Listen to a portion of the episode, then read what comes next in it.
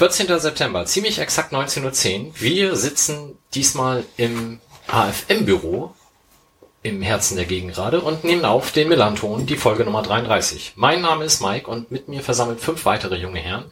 Ich fange mal zu meiner Rechten an. Sven, guten Abend. Guten Abend, Mike. Schön, dass ich äh, hier sein darf. Ähm, Freue mich auf die Sendung. Obwohl ich eigentlich nur da bin, um auf die Sechser-Steckdose aufzupassen, die Johnny sich gerade noch im Fanladen geliehen hat.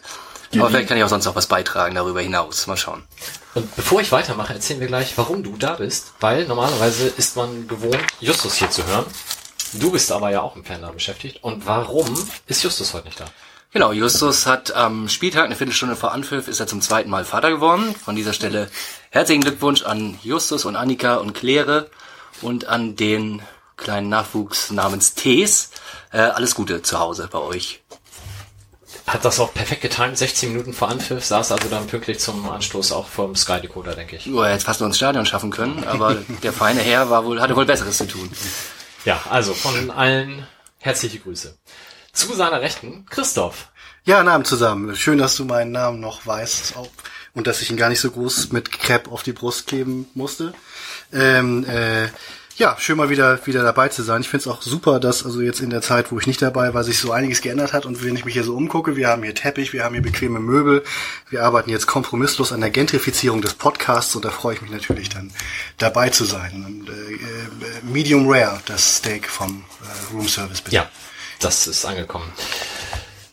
Lange, weißt du, wann du das letzte Mal da warst?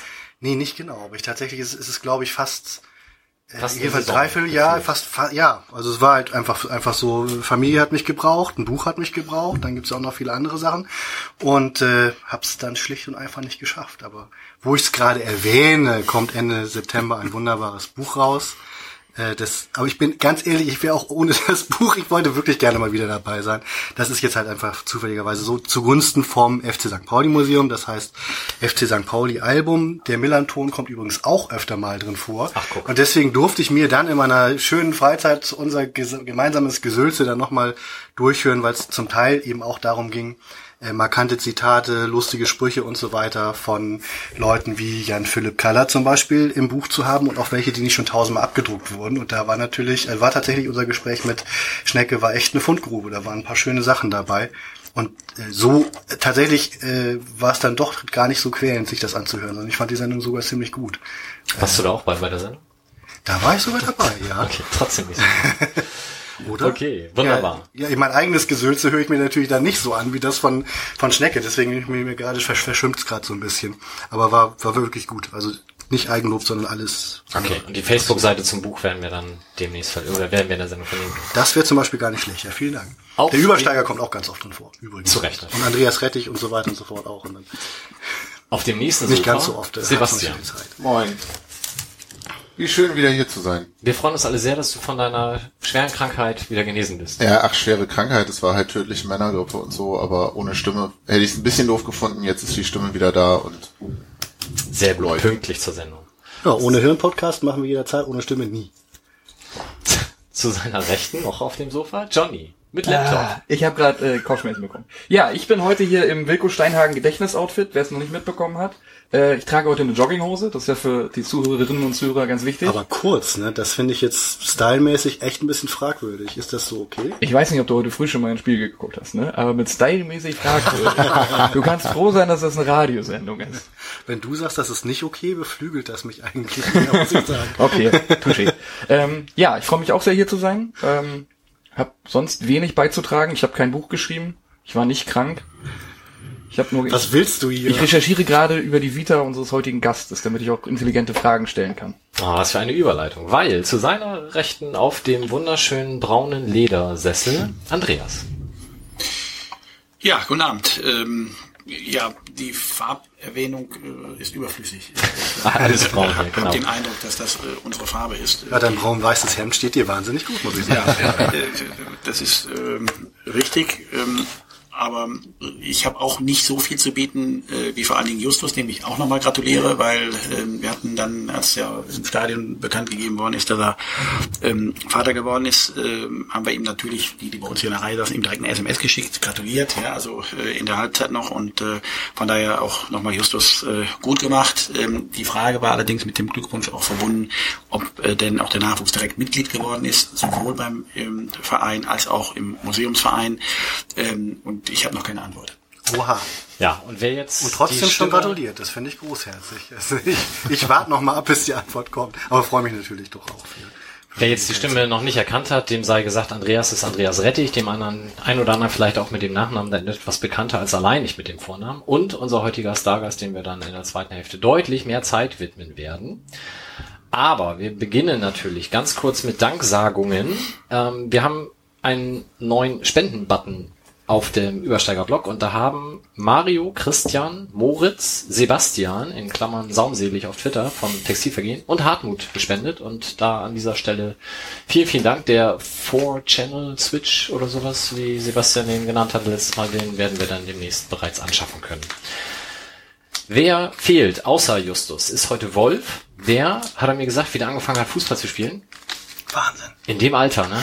Ist das nicht, ist das nicht riskant? Was sagt denn seine Versicherung? Ich glaube, das ist auch nicht versichert vor allem, ja. Also ich bin auch, äh, ja, da müssen wir jetzt mal gucken, weil wenn er immer Mittwochs Fußball hat, dann wird es natürlich schwierig, aber das werden wir dann demnächst klären. Und damit fällt der Werbejingle für den Blindenfußball dann auch deutlich kürzer aus, als er mit Wolf gewesen wäre. Wir wollen aber natürlich kurz nochmal zum dritten Platz in der Blindenfußball-Bundesliga gratulieren. Und da gab es gleich eine dreifache Ehrung. Rasmus wurde nämlich bester Abwehrspieler, Paul wurde bester Mittelfeldspieler und Jonathan wurde Torschützenkönig. Ähm, also alles nur gute Nachrichten und es wird immer noch Hilfe gesucht für den 24. und 25. September, wo das Keep Your Mind Wide Open Blindenfußballturnier am Borgweg stattfindet. Dementsprechend da werden wir nochmal verlinken, wo man sich melden kann. Ihr findet das aber auch auf der Vereins-Homepage. Und seid natürlich alle herzlich eingeladen, da an den beiden Tagen dann auch aufzuschlagen und euch das anzuschauen. Thematisch werden wir uns heute zunächst um die beiden zurückliegenden Spiele kümmern, das Auswärtsspiel in Dresden sowie dieses, ja, jetzt schon legendäre Heimspiel gegen Bielefeld. Und dann eben in der zweiten Runde alles Wissenswerte rund um TV-Gelder, 50 plus 1 Wertung und vieles weitere aus Andreas Rettich herausholen. Schauen wir mal. Er schlägt jetzt schon die Hände über den Kopf zusammen. Fangen wir an. Auswärtsspiel in Dresden. Wer war da? Hand hoch? Hand hoch ist super im Radio. Also Sven hat die Hand gehoben. Andreas auch nicht? Nein, weil ich äh, auch schon von Hause aus ein ungutes Gefühl hatte. Ähm, und dann wollte ich mit meiner negativen Aura äh, nicht noch meinen Beitrag leisten. Doch, dann sagt er uns mal vorher Bescheid, dann können wir den nicht aussparen. Wie heißt das, was Ewald immer sagt? Spiegelneuronen. Spiegelneuronen. Positive Spiegelneuronen. Das hast du dann schon im Hinterkopf gehabt, okay. Sind Spiegelneuronen nicht immer die, die dafür sorgen, dass wenn du im Fernsehen jemanden siehst, der furch- furchtbar auf die Fresse fällt, dass du tatsächlich auch selbst ein bisschen Schmerz mitempfindest? Genau, und die Logik ist, wenn du siehst, dass die Fans glauben, du schaffst es eh nicht mehr, glaubst du selber nicht mehr an dich als Spieler. Oder umgekehrt, wenn alle draußen rum glauben, ja, wir gewinnen das noch, kriegst du das als Spieler irgendwie unbewusst mit und glaubst auch dran. Also ich, leicht unterschiedliche Spiegelneuronenkonzepte. ich nehme aus jeder Sendung etwas mit. Neue Wörter, neue Verhaltensweisen. Heute habe ich Spiegelneuronen gelernt. Ich kann nach Hause gehen. Du hast die alten Nee, ich Folgen muss auch alle noch mal nicht gucken, gehört. weil ich Ne? dachte tatsächlich, die, du musst was sehen und dann feuern die. Und Früher hieß das Hokus Pokus. Die, die, die Ewald-Deutung wäre ja so ein bisschen eher die, die, wenn die nicht auf die richtige Art und Weise feuern, geht das Spiel in den Tod, richtig? Also ich glaube, wir hatten schon mal eine Sendung, die spirituelle Spiegelneuronen hieß. Und das ging darum, dass äh, Lasse Sobich in Bochum den Elfmeter übers Tor gejagt hat. Ja, das, äh, tatsächlich sind Spiegelneuronen auch was, was man besser in manchen Szenen auch gar nicht besitzen sollte, wenn man die dann zusieht, weil äh, das, das schmerzt dann schon auch mal mehr, als wenn bloß so ein Schauspieler hinfällt, wo man ja weiß, das machen ja heutzutage alle Stuntmen, während bei uns die Spieler, soweit ich weiß, nicht durch Stuntspieler ersetzt worden sind, sondern die ziehen es wirklich selber durch, ne? Genau. So. Ja. Sven, wie war's in Dresden? Ja, wie war es in Dresden? Ich, äh, pff, uiuiuiui, das Spiel habt ihr aber trotzdem, trotzdem wahrscheinlich gesehen, obwohl ihr nicht im Stadion wart. Ich muss sagen, ich bin tatsächlich, in Dresden ist das Kurvengespräch immer relativ kurz vor Anpfiff auf der Polizeileitstelle. Das heißt, ich hatte das Glück, das Gegentor gar nicht zu sehen und habe mir dann nur die restlichen 80 Minuten vom Spiel angeguckt. Die waren ja auch nicht besser. Die waren ja auch nicht besser. Ich war überhaupt froh, dass ich in Dresden angekommen bin. Das war eigentlich so mein größeres, mein größtes Problem an dem Tag, weil unser Busunternehmen am äh, Freitag spätnachmittag vor dem Spiel anrief und sagte, man wolle uns nicht nach Dresden fahren, weil man von der Polizei gehört habe, äh, dass die Busse mit Steinen beworfen werden dort und schon ab 50 Kilometer vor der Stadt. Und dann haben wir kurz vor Feierabend noch sieben, acht Mal hin und her telefoniert und uns irgendwelche Faxe hin und her geschickt, wo wir irgendwas unterschreiben sollten, ähm, was rechtlich so ein bisschen schwierig war und äh, die Sache dann tatsächlich bis zur Abfahrt spannend gemacht hat, ob das Busunternehmen denn überhaupt aufschlägt. Ähm, letztendlich hatten sie dann die Idee geboren, die Fahrer würden uns sieben Kilometer vor der Stadt absetzen und wir könnten von da mit dem ÖPNV selber zum Stadion weiterfahren, was natürlich eine sehr gute Idee ist, wenn man sich Sorgen um Leib und Leben und Busse macht in Dresden nicht. Und äh, naja, letztendlich hat dann auf der Fahrt konnten wir die Fahrer doch überzeugen, wie, wie geplant den äh, Shuttleparkplatz anzuvisieren und das hat ja auch alles sehr reibungslos geklappt. Deswegen war ich froh, dass ich überhaupt da war. Äh, doch jetzt soll es ja eigentlich ums Sportliche gehen. Ne? Wie gesagt, 80 Minuten, tja, es war ein bisschen wenig Feuer drin, fand ich. Man merkte schon eine gewisse Verunsicherheit in der Mannschaft.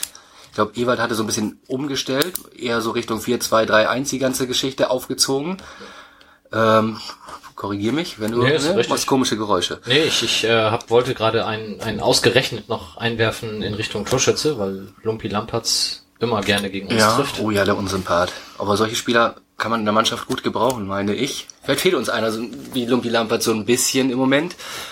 Äh, ja, nichtsdestotrotz, ich, es war es tatsächlich so ein bisschen enttäuschend. Ich finde, man hat der Mannschaft schon angemerkt, dass sie gerne möchte, aber es war ja wirklich sehr wenig Zwingendes und die Verunsicherung war, wie schon gesagt, spürbar.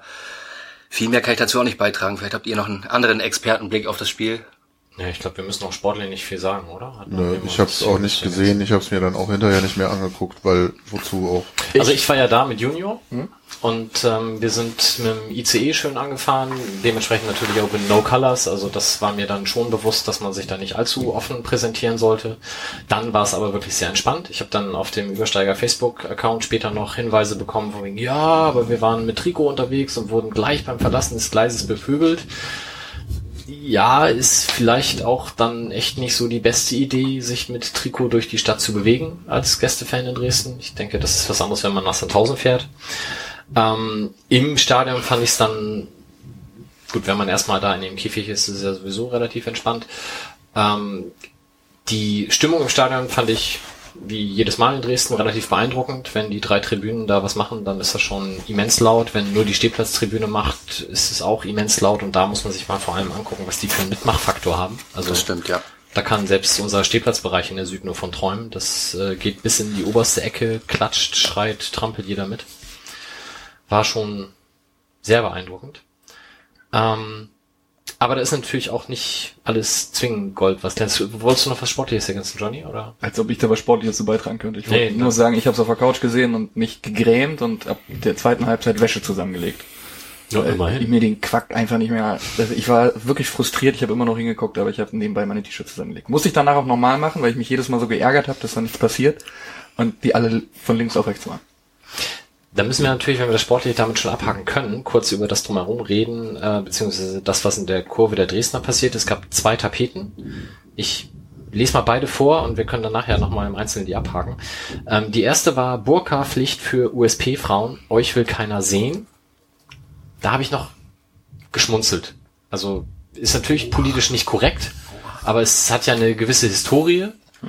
Und ähm, die USP-Mädels waren in der Vergangenheit auch immer in der Lage, da durchaus humorvoll drauf zu antworten. So, von daher fand ich die ja sexistisch, aber ich, ich konnte da noch ein gewisses Augenzwinkern hineininterpretieren. Wie hast du das gesehen? Sven? Haben die meisten in der Kurve meiner Meinung nach so wahrgenommen. Tatsächlich, da war ich auch erstaunt. Alle waren relativ entspannt damit. Das hat dann tatsächlich ja so eine gewisse Historie mit den USP-Frauen. Haben sie es da ja irgendwie in Dresden, warum auch immer. Scheint ja was ganz Besonderes für die zu sein, dass da na, ein relativ, äh, ein relativ großer Frauenanteil äh, in der Ultraszene äh, existiert. Das, damit scheinen die nicht so gut umgehen zu können. Aber genau, die meisten sind damit, glaube ich, relativ easy. Ich habe eigentlich gar keinen getroffen, der sich da großartig aufgeregt. Das wurde so achselzuckend zur Kenntnis genommen und eigentlich haben wir mit Dresden darüber hinaus auch gar keine große, gar keine großen Schwierigkeiten mehr seit einigen Jahren, außer diesen paar Tapeten, die man verschmerzen kann. Ja. Die nächste wird schon Genau. spannender. Die nächste war dann weniger augenzwinkernd, ähm, erstaunlich, was bei Pupo-Sex für Scheiße rauskommt und dann farblich hervorgehoben die Buchstaben USP, ähm, gut, erklärt sich selbst, FI für das Filmstadt Inferno und eben SM für die Schickeria in München. Das war dann, glaube ich, von wenigen Leuten noch humorvoll genommen und das fand ich dann auch extremst blöd und äh, unnötig. Ansonsten war es nach dem Spiel, ich weiß nicht, da würde ich wenig Gegenrede hören. Zustimmung. Wir haben, wir haben beim letzten äh, Podcast haben wir Lemi aus dem, aus dem K-Block noch gelobt für seine Ansprachen, die er bei YouTube hält. Ja, ich weiß Du nicht, hast, du hast gelobt. mit- ja, ich finde, Ich habe zugestimmt, ich fand das Ich auch. finde den Typen halt schon in, an der Stelle, in der Position ganz cool. Kurz zur Erklärung, dass der äh, Vorsänger im K-Block und der veröffentlicht jedes Jahr auf YouTube ein Video, in dem er quasi die letzte Saison Revue passieren lässt aus Fansicht und auch auf die nächste Saison einstimmt und auch sich nicht zu schade ist, unbequeme Themen anzusprechen, wie mutwillige Zerstörung von Gästetoiletten oder sowas. Und das macht er immer in einem sehr humorvollen Ambiente, das ist ganz cool, das funktioniert, das kann man sich angucken, da kann man herzlich lachen. Über die Burka-Tapete habe ich auch noch gelacht. Und der Rest ist, also es ist, niveautechnisch ist das eine, un, ein, ein Loch. Wie Lemi sagen würde, ein Loch. Das ist unglaublich.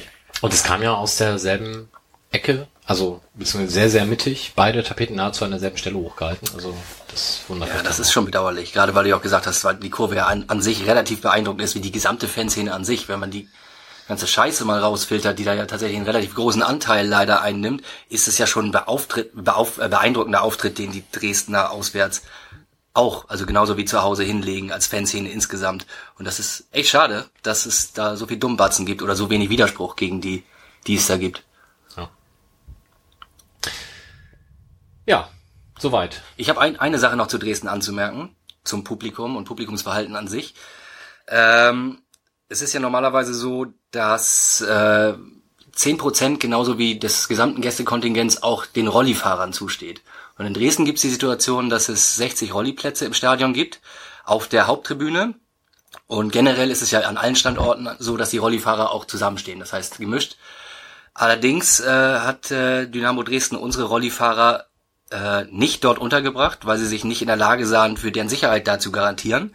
Weswegen wir für das Spiel auch nur drei Rolliplätze bekommen haben, die dann bei uns in der Kurve auf so einer kleinen Ecke waren, wo die drei dann dicht an dicht gedrängt standen.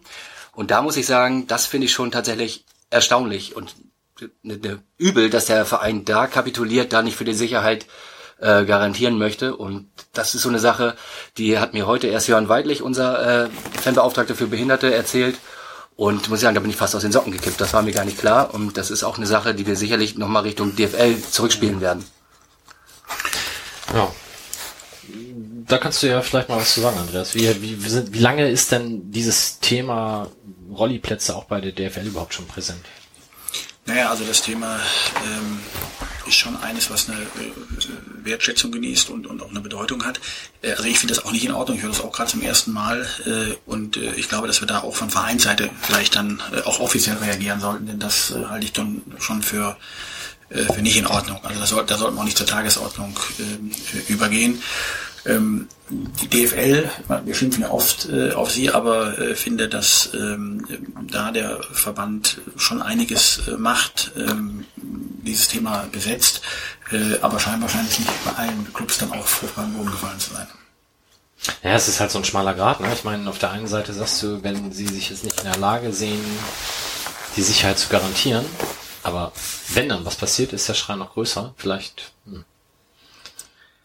Ja. ist in der Vergangenheit vielleicht irgendwas passiert. Schwierig, aber gut, man kann ja durch, durch Präsenz des Ordnungsdienstes und Ansprachen an die, an die Zuschauer in dem Umfeld kann man ja intervenieren und ich glaube, dass jeder Ordnungsdienst im Stadion in der Lage sein muss, so eine Situation im Griff zu haben, zumal im Sitzplatzbereich auf der Haupttribüne, der ja relativ übersichtlich ist. Also Ja, aber mir fehlt, mir fehlt ein bisschen die Fantasie momentan, äh, mir vorzustellen, dass man auf einen Behinderten in irgendeiner Form Gewalt anwendet. Also ich meine, also da fehlt, das übersteigt momentan auch mein, mein, mein, mein, mein äh, Auffassungsvermögen und meine Fantasie, weil, äh, haben wir es schon gehabt? In, in Lübeck ist es erst vor kurzem passiert, hat Wolf erzählt, der ist ja dann mit seinen blinden Jungs dahin gefahren und da ist auch ein Blinder zusammengetreten worden. Aber äh, außerhalb des Stadions, nicht innerhalb des Stadions. Das ist schon eine ganz andere Qualität, wie du sagst. Ja. Und ich sage jetzt mal, auch ohne das zu gewichten, aber ich glaube, wenn wir über Rolliplätze sprechen, dann ist für jedermann erkennbar, dass er gehandicapt ist. Ja, das, das erkenne ich bei den Blinden vielleicht nicht sofort. Also jetzt ohne das jetzt gegeneinander, ne? aber das hat für mich dann nochmal auch, ich glaube, dass das unterstelle ich jetzt mal, dass auch in Dresden äh, bei aller Gewaltbereitschaft und, und hasserfüllten Dingen, äh, dass man äh, also da ähm, eine Hemmschwelle hat, wenn man sieht, dass da jemand im äh, Rollstuhl sitzt. Also, da, da, also das kann ich mir überhaupt nicht vorstellen, dass da irgendjemand dann, egal welches Trikot der anhat, äh, dann gewalttätig wird oder irgendwas. Also das, das, also ich, ich kann es mir nicht vorstellen. Wenn wir jetzt schon bei Dresden sind, ähm, ein Thema, was ich immer ganz spannend finde, ist generell die DFB-Gerichtsbarkeit. Und da habe ich mich eigentlich schon länger mal gefragt, gab es bei der DFL irgendwann mal Bestrebungen, das Ganze für die erste und zweite Liga aus der DFB-Gerichtsbarkeit rauszulösen? Das sind Diskussionen, die natürlich immer mal wieder äh, kommen. Ähm, aber um es klar zu sagen, ich halte es für nicht richtig, ähm, äh, den Zustand zu ändern. Ich sage auch warum. Äh, ich, alle Dinge, die mit der Integrität des Wettbewerbs zu tun haben, das heißt Schiedsrichterwesen, Sportgerichtsbarkeit äh, sollten nicht von den Entscheidungsträgern, die äh, mittelbar und unmittelbar beteiligt sind am Spielgeschehen, deren Vereinsvertreter möglicherweise auch äh, Eigeninteressen haben, äh, dem Einfluss unterlegen. Das heißt, deswegen ist es für mich auch richtig und klar, dass wir hier eine Gewaltentrennung haben in anderen Abführung.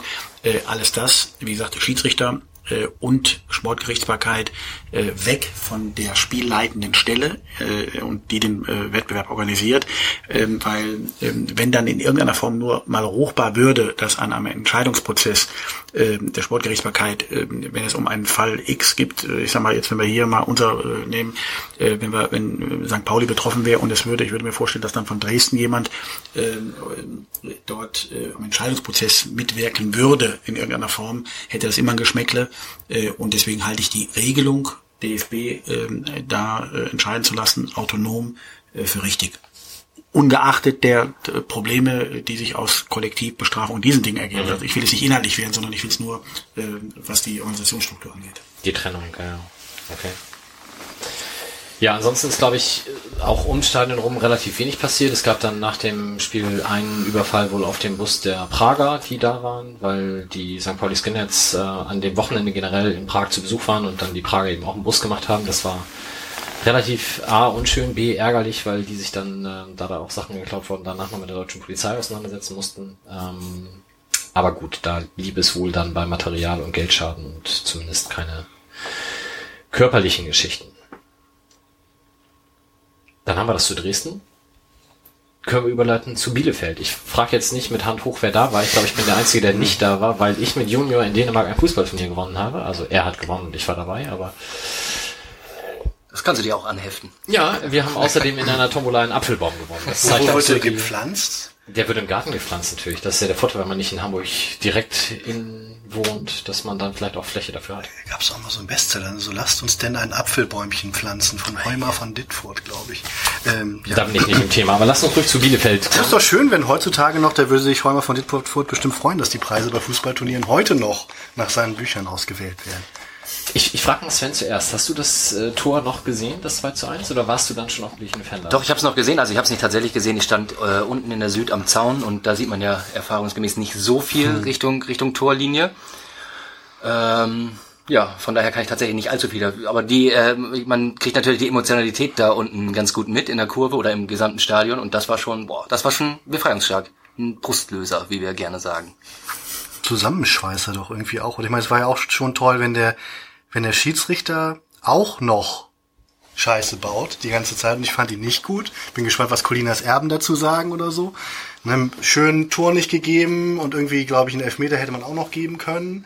Ähm, und dann in der letzten Minute dann eben doch gegen alle Naturgewalten inklusive Schiedsrichter und Schicksal äh, äh, zu gewinnen. Das ist, es, es fühlt sich einfach traumhaft schön an, auch wenn natürlich ein ungefährdetes 3 zu 0 auch was Feines ist, aber das sind einfach die Dinger, die vergisst man nie. Die, die, die, das, da, wenn man wirklich ein Vibrieren fühlt, was durchs ganze Stadion geht, war ja wirklich absolut zeitgleich.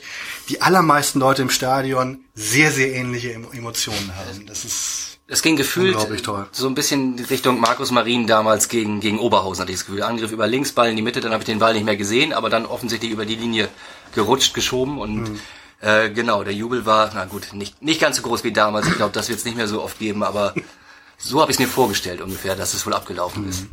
Das Tor war vielleicht sogar noch wichtiger, weiß man nicht, weil der Witz damals war ja äh, äh, disqualifikationsbedingt, äh, Moment, ah, peinlich, ich muss es ja eigentlich auswendig wissen. Wer war nochmal. Blau-Weiß? Äh, damals wurde ein, Kickers. Karlsruhe. genau, wurde ja zwangsmä zwangsmäßig äh, abgestiegen damals, sodass dieses äh, legendäre Tor dann gar nicht so wichtig war, wie man aber in dem Moment jeder im Stadion annehmen musste, dass es. Naja, aber für die war. Planungssicherheit der kommenden Saison war es natürlich schon gut. dass war es schon gut. eine Ja, ja. Ja, ja, das ist dann auch rückblickend geguckt. Also die Situation war natürlich ganz klar, dass das, das musste passieren und das ja, war sicherlich vergleichbar. Also es war aber wirklich, wenn man sich jetzt vorstellt, äh, ja, nehmen wir an, die Stimmung in der Geschäftsstelle war danach auch was besser, ne, Andreas? So, also vier Pleiten in Folge wären schon ziemlich ätzend gewesen. Und auch ein Unentschieden wäre ja so ein bisschen zum Leben zu wenig, zum Sterben zu viel gewesen, ne? Egal was du tust, nicht mehr mit dem Buch auf den Tisch hauen. Oha, ja. Mit dem Finger vielleicht auch nicht. Okay. Gut, Ähm, mache ich. Äh, ich trommel dann nur so mal ein bisschen. Nein, ich bin Wo ruhig. verfolgst du denn die Spiele eigentlich, Andreas? Ähm, die Heimspiele natürlich an der frischen Luft, von einem wirklich sehr, sehr guten Platz, Höhe Mittellinie, äh, Haupttribüne. Ähm, zu meiner äh, Linken oft Thomas Megler und ähm, habe dann und Oke sitzt dann auch immer bei uns. Äh, Nur äh, jetzt gegen Bielefeld war ich etwas überrascht. Äh, der Präsident hat nach äh, weniger als zehn Minuten seinen äh, Platz verlassen äh, und Thomas habe ich in der zweiten Halbzeit nicht mehr gesehen. Also das scheint wohl irgendwie doch ähm, Spuren hinterlassen äh, zu haben, die ersten drei äh, Niederlagen. Ähm, also das, da sieht man wirklich ausgezeichnet, wie übrigens wahrscheinlich überall bei uns im Stadion, ne? außer hinter dem Zaun da äh, bei dir irgendwo. Aber äh, ich habe es dann immer gut verfolgen können und ich fand es auch äh, eine totale Befreiung, ähm, weil normalerweise äh, auch das äh, lehrt ja ein bisschen so die die ähm, die Vergangenheit auch in, bei anderen Clubs, äh, wenn du so ein Pech hast, dass du letztlich klar benachteiligt worden bist, ja, äh, dann äh, ist eigentlich, die Geschichte geht dann eigentlich andersrum, dann geht der Schuss nämlich nach hinten los ne? und dann äh, fährst du da irgendwie noch einen Konter oder holst dir einen Konter ein und äh, verlierst dann am Ende noch und, und alle äh, schauen sich ganz betreten an. Also das war großartig und es hat mich deshalb auch besonders gefreut, weil man hatte schon immer das Gefühl, dass unsere Mannschaft investiert hat und daran geglaubt hat, dass sie wollen, ne, dass sie unbedingt hier auch, auch den Dreier einfahren und von daher, ähm, ja, freue ich mich heute noch mit äh, über das über das Tor. Hast du denn Oke und Thomas irgendwann tagsüber noch gefunden zumindest oder waren die wirklich ganz weg? Nee, also ich habe dann mir sagen lassen, dass sie äh, der eine äh, im ähm, Spielertunnel, äh, äh, nämlich unser Präsident, äh, dort äh, sich das Spiel angeschaut hat. Und äh, bei Thomas muss ich ehrlich gestehen, äh, da, da bin ich noch nicht äh, fündig geworden, wo der war, aber ich habe mir sagen lassen, dass er auf jeden Fall im Stadion war. Übrigens war es nicht so, fällt mir jetzt gerade gerade bei, bei Thomas Meckler ein, dass der Siegtorschütze auch genau in der Putschnacht in äh, der Türkei verpflichtet wurde. Also ist er genau, war in Ankara, Istanbul, wo war er war doch Ja, gerade ja. da, als die Panzer auf der Brücke rollten und Luftlinie 500 Meter saßen sie irgendwie und, und, und machten den Deal klar. Das stimmt. äh, Wir hatten ein bisschen äh, auch, auch Sorge. Wir hatten dann abends noch äh, alle, die äh, wussten, dass er dort ist, äh, dort mit ihm noch Kontakt über SMS telefoniert und und und, weil man natürlich dann auch logischerweise auch mit ähm, Anteil nimmt. Äh, Das war ja eine, eine wirklich gräusliche Situation äh, und da sieht man dann am Ende, am Ende doch, ja, dass noch ein paar andere Dinge neben dem Fußball gibt. Ne? Allerdings, aber ne, also auch natürlich ist dann die Verpflichtung in dem Moment viel wichtiger, weniger wichtig als der Putsch, aber ich glaube, kuriosere Rahmenbedingungen gab's gab's selten bei so einer Sache und äh, ich glaube, es ist uns sogar auch schon gelungen, das entsprechende Flugticket für das Archiv des FC St. Pauli Museums zu sichern, was was irgendwie auch auch eine besondere Sache dabei ist. Und ne, der Gegenstand selber zählt nichts, die Geschichte dazu hat enorme Implikationen. Waren ja eh sehr viele St. Paulianer, auch noch extra viele um die Zeit rum in der Türkei, auch weil ja noch ein äh, Fankongress war und so weiter, ne? Das Fair-Meeting war da ja, also Sandra unter anderem auch. Irgendjemand hat Bier geschmissen. Also ich Ja. möchte da... Ich Hört möchte man das eigentlich, wir hören das unsere Zuh- Zuhörer auch, was hier in den Fluren so alles noch. passiert? Äh, Es gibt einen Poltergeist in den so, AFM-Korridoren. Ich Ich glaube eher, das sind die Jungs nebenan, die die mir den Ja, das war nicht bei uns, aber es ist tatsächlich ganz interessant. Also wenn jetzt gleich noch irgendwie der Fernseher von selber angeht und irgendwelche blauen Geisterhände rauskommen, wissen wir, unser Stadion hat einen Poltergeist, es spukt. Wir, wir sitzen hier auch nur, weil Wolf gesagt hat, die Akustik ist hier besser als im Konfi. Also So, und du hörst alles von draußen. Man hört uns zwar nicht mehr so, aber ansonsten Ihr hat er dürft uns danach dann gerne melden, ob ihr das auch so seht oder ob wir wieder zurück in den Konferenzraum ziehen.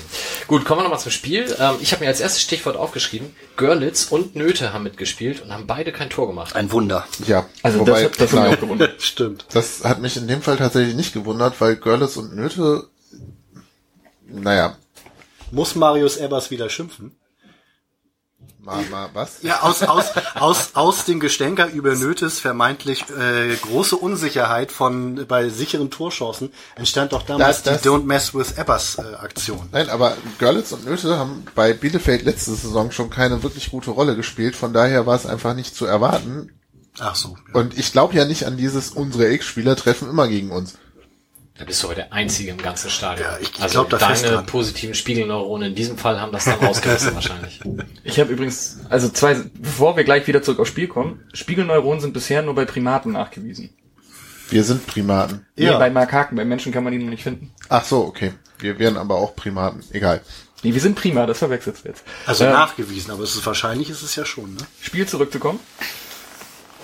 Wolltest du auch was zum Spiel sagen Ich oder wollte, was nur das? kurz, ich wollte noch kurz zwei Sachen zum Spiel Falls sagen. jemand denken sollte, du hättest ein Notebook auf den Knien, das ist nicht so. Johnny zieht sich diese Sachen alle, alle aus direkt aus der, der, druck der mir- WLAN im Kopf. Ich druck mir transfermarkt.de immer aus, leg mir das in der Nacht vorher unter das Kopfkissen und absorbiere das dann. Tatsächlich hat der Schiedsrichter, der Herr äh, Kempter, äh, die Note 5,5 beim Kicker bekommen. Wieso, wo hat er die 0,5? Ich verstehe es auch nicht. äh, Ich verstehe Wofür auch nicht. gibt's die 6, wenn man sie nicht zieht? Weil er wahrscheinlich das Abseits nicht selber falsch entschieden hat bei dem vermeintlichen Das stimmt, das 2-1, stimmt. Hat er den Anpfiff korrekt dem gepfiffen? Das war auch das. Assistenten folgen sollte und da kann er ja nichts Muss für. er nicht. Der, der Assistent spricht und jetzt kann Mike direkt wieder äh, mich korrigieren. Der Assistent spricht doch in solchen Fällen eine Empfehlung aus, oder? Naja, aber beim Abseits überstimmst du den Schiedsrichterassistenten nicht, es sei denn, du siehst, da war, der Ball kam von der eigenen Mannschaft oder so. Kannst du ihn also widersprechen? Aber für die Höhe an sich hat der volle Entscheidungsgewalt. Der hat ja auch deutlich die bessere Sicht eigentlich. Eigentlich. Ja, eigentlich. Aber das ist Also natürlich so- in der Kreisklasse, wo ich zum Spiel. schöner, weil da habe ich keine Assistenten, da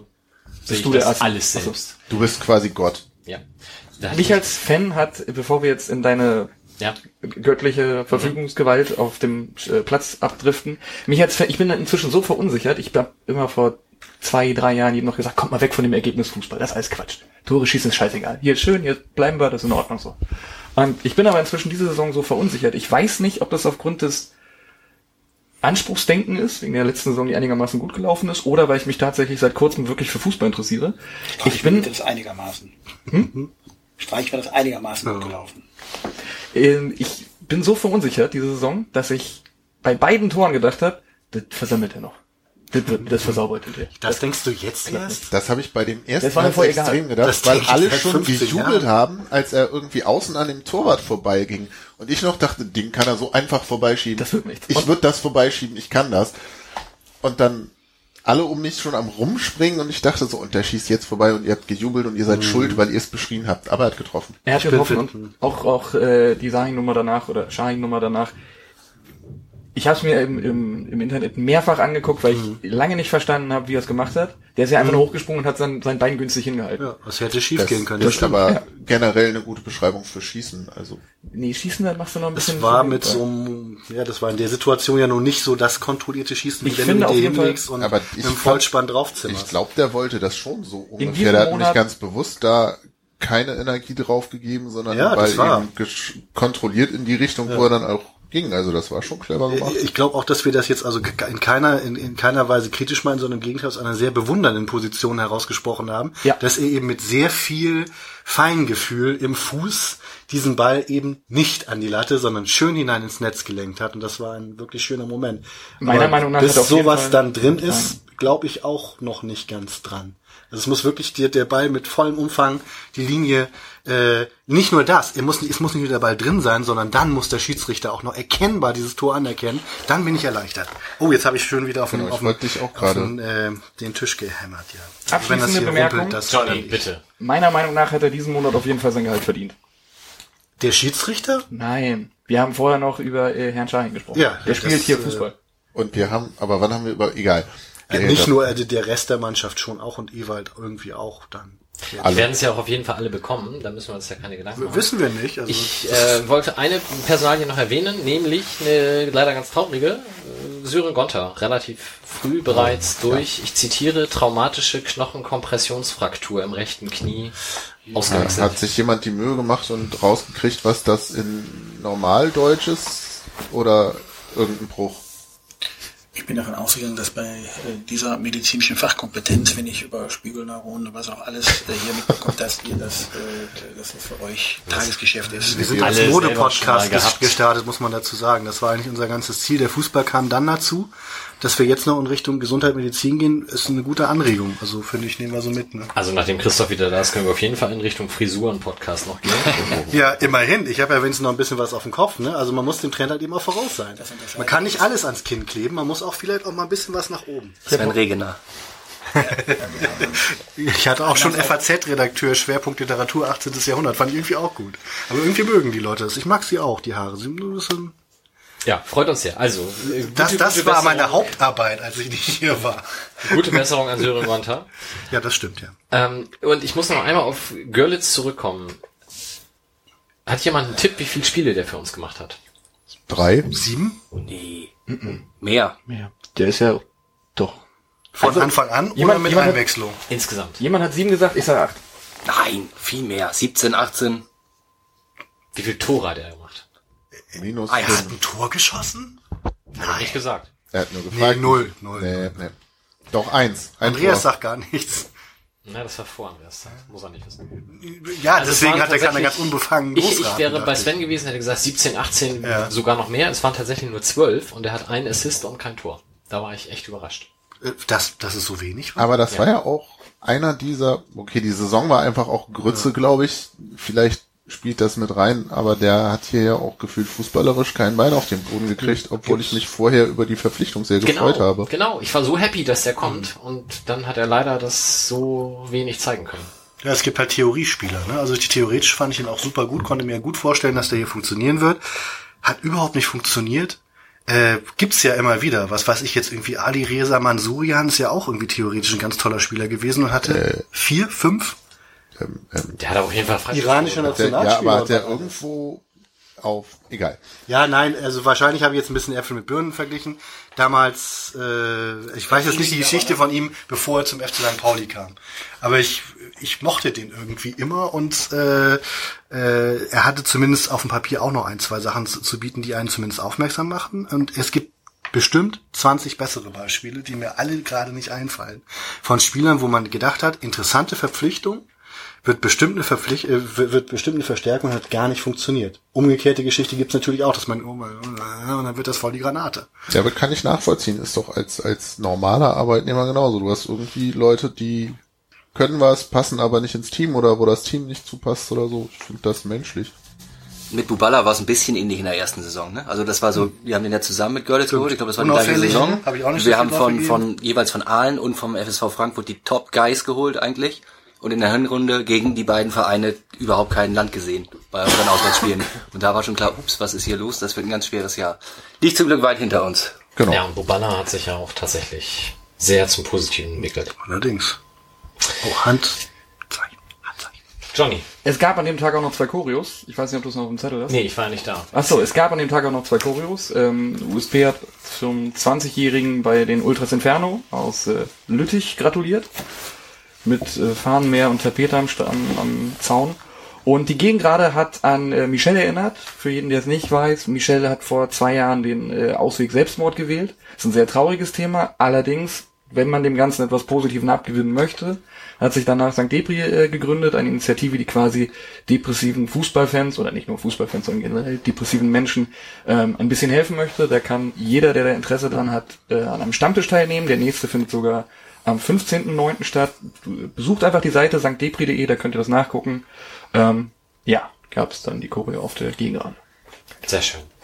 Gut. Dann würde ich sagen, wir machen jetzt mal fünf Minuten frische Luftpause und dann fangen wir an mit Teil 2. Bis gleich.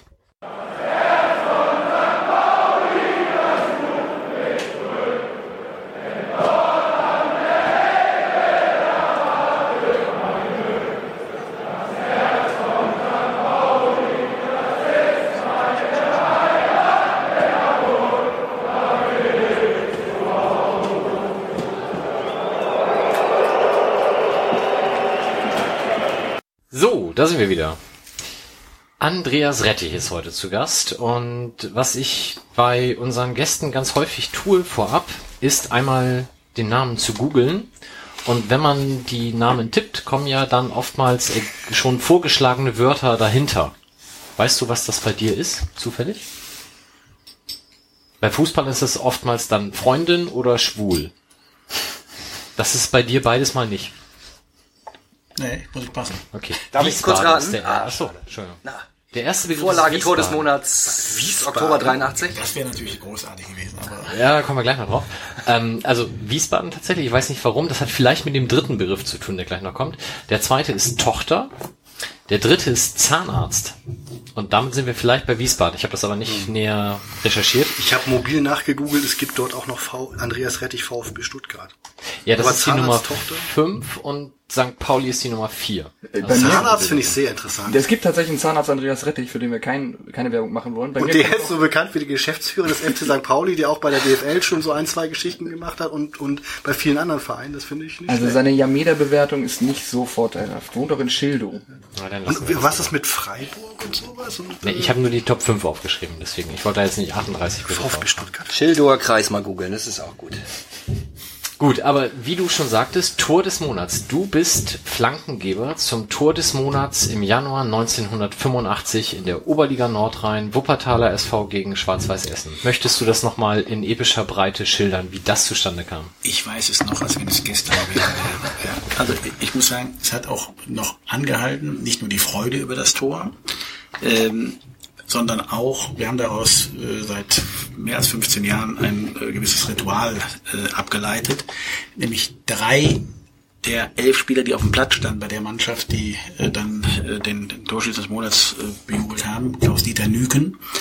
Ähm, wir feiern nämlich äh, einmal im Jahr, wir drei, äh, dieses Tor des Monats. Und zwar, indem wir freitags oder samstags, je nachdem wie, wie es zeitlich passt und welche Spiele da sind, gucken uns ein Spiel an, spielen vor dem Spiel, also dritte Liga, zweite Liga, Bundesliga, je nachdem, was, was, was reinpasst. Spielen vorher zwei Stunden Skat, ich bin leidenschaftlicher Skatspieler, trinken dann auch entsprechend ähm, äh, etwas Kaltes dabei. Mit Kohlensäure. oder, oder auch heißes, wenn, je nach Witterung.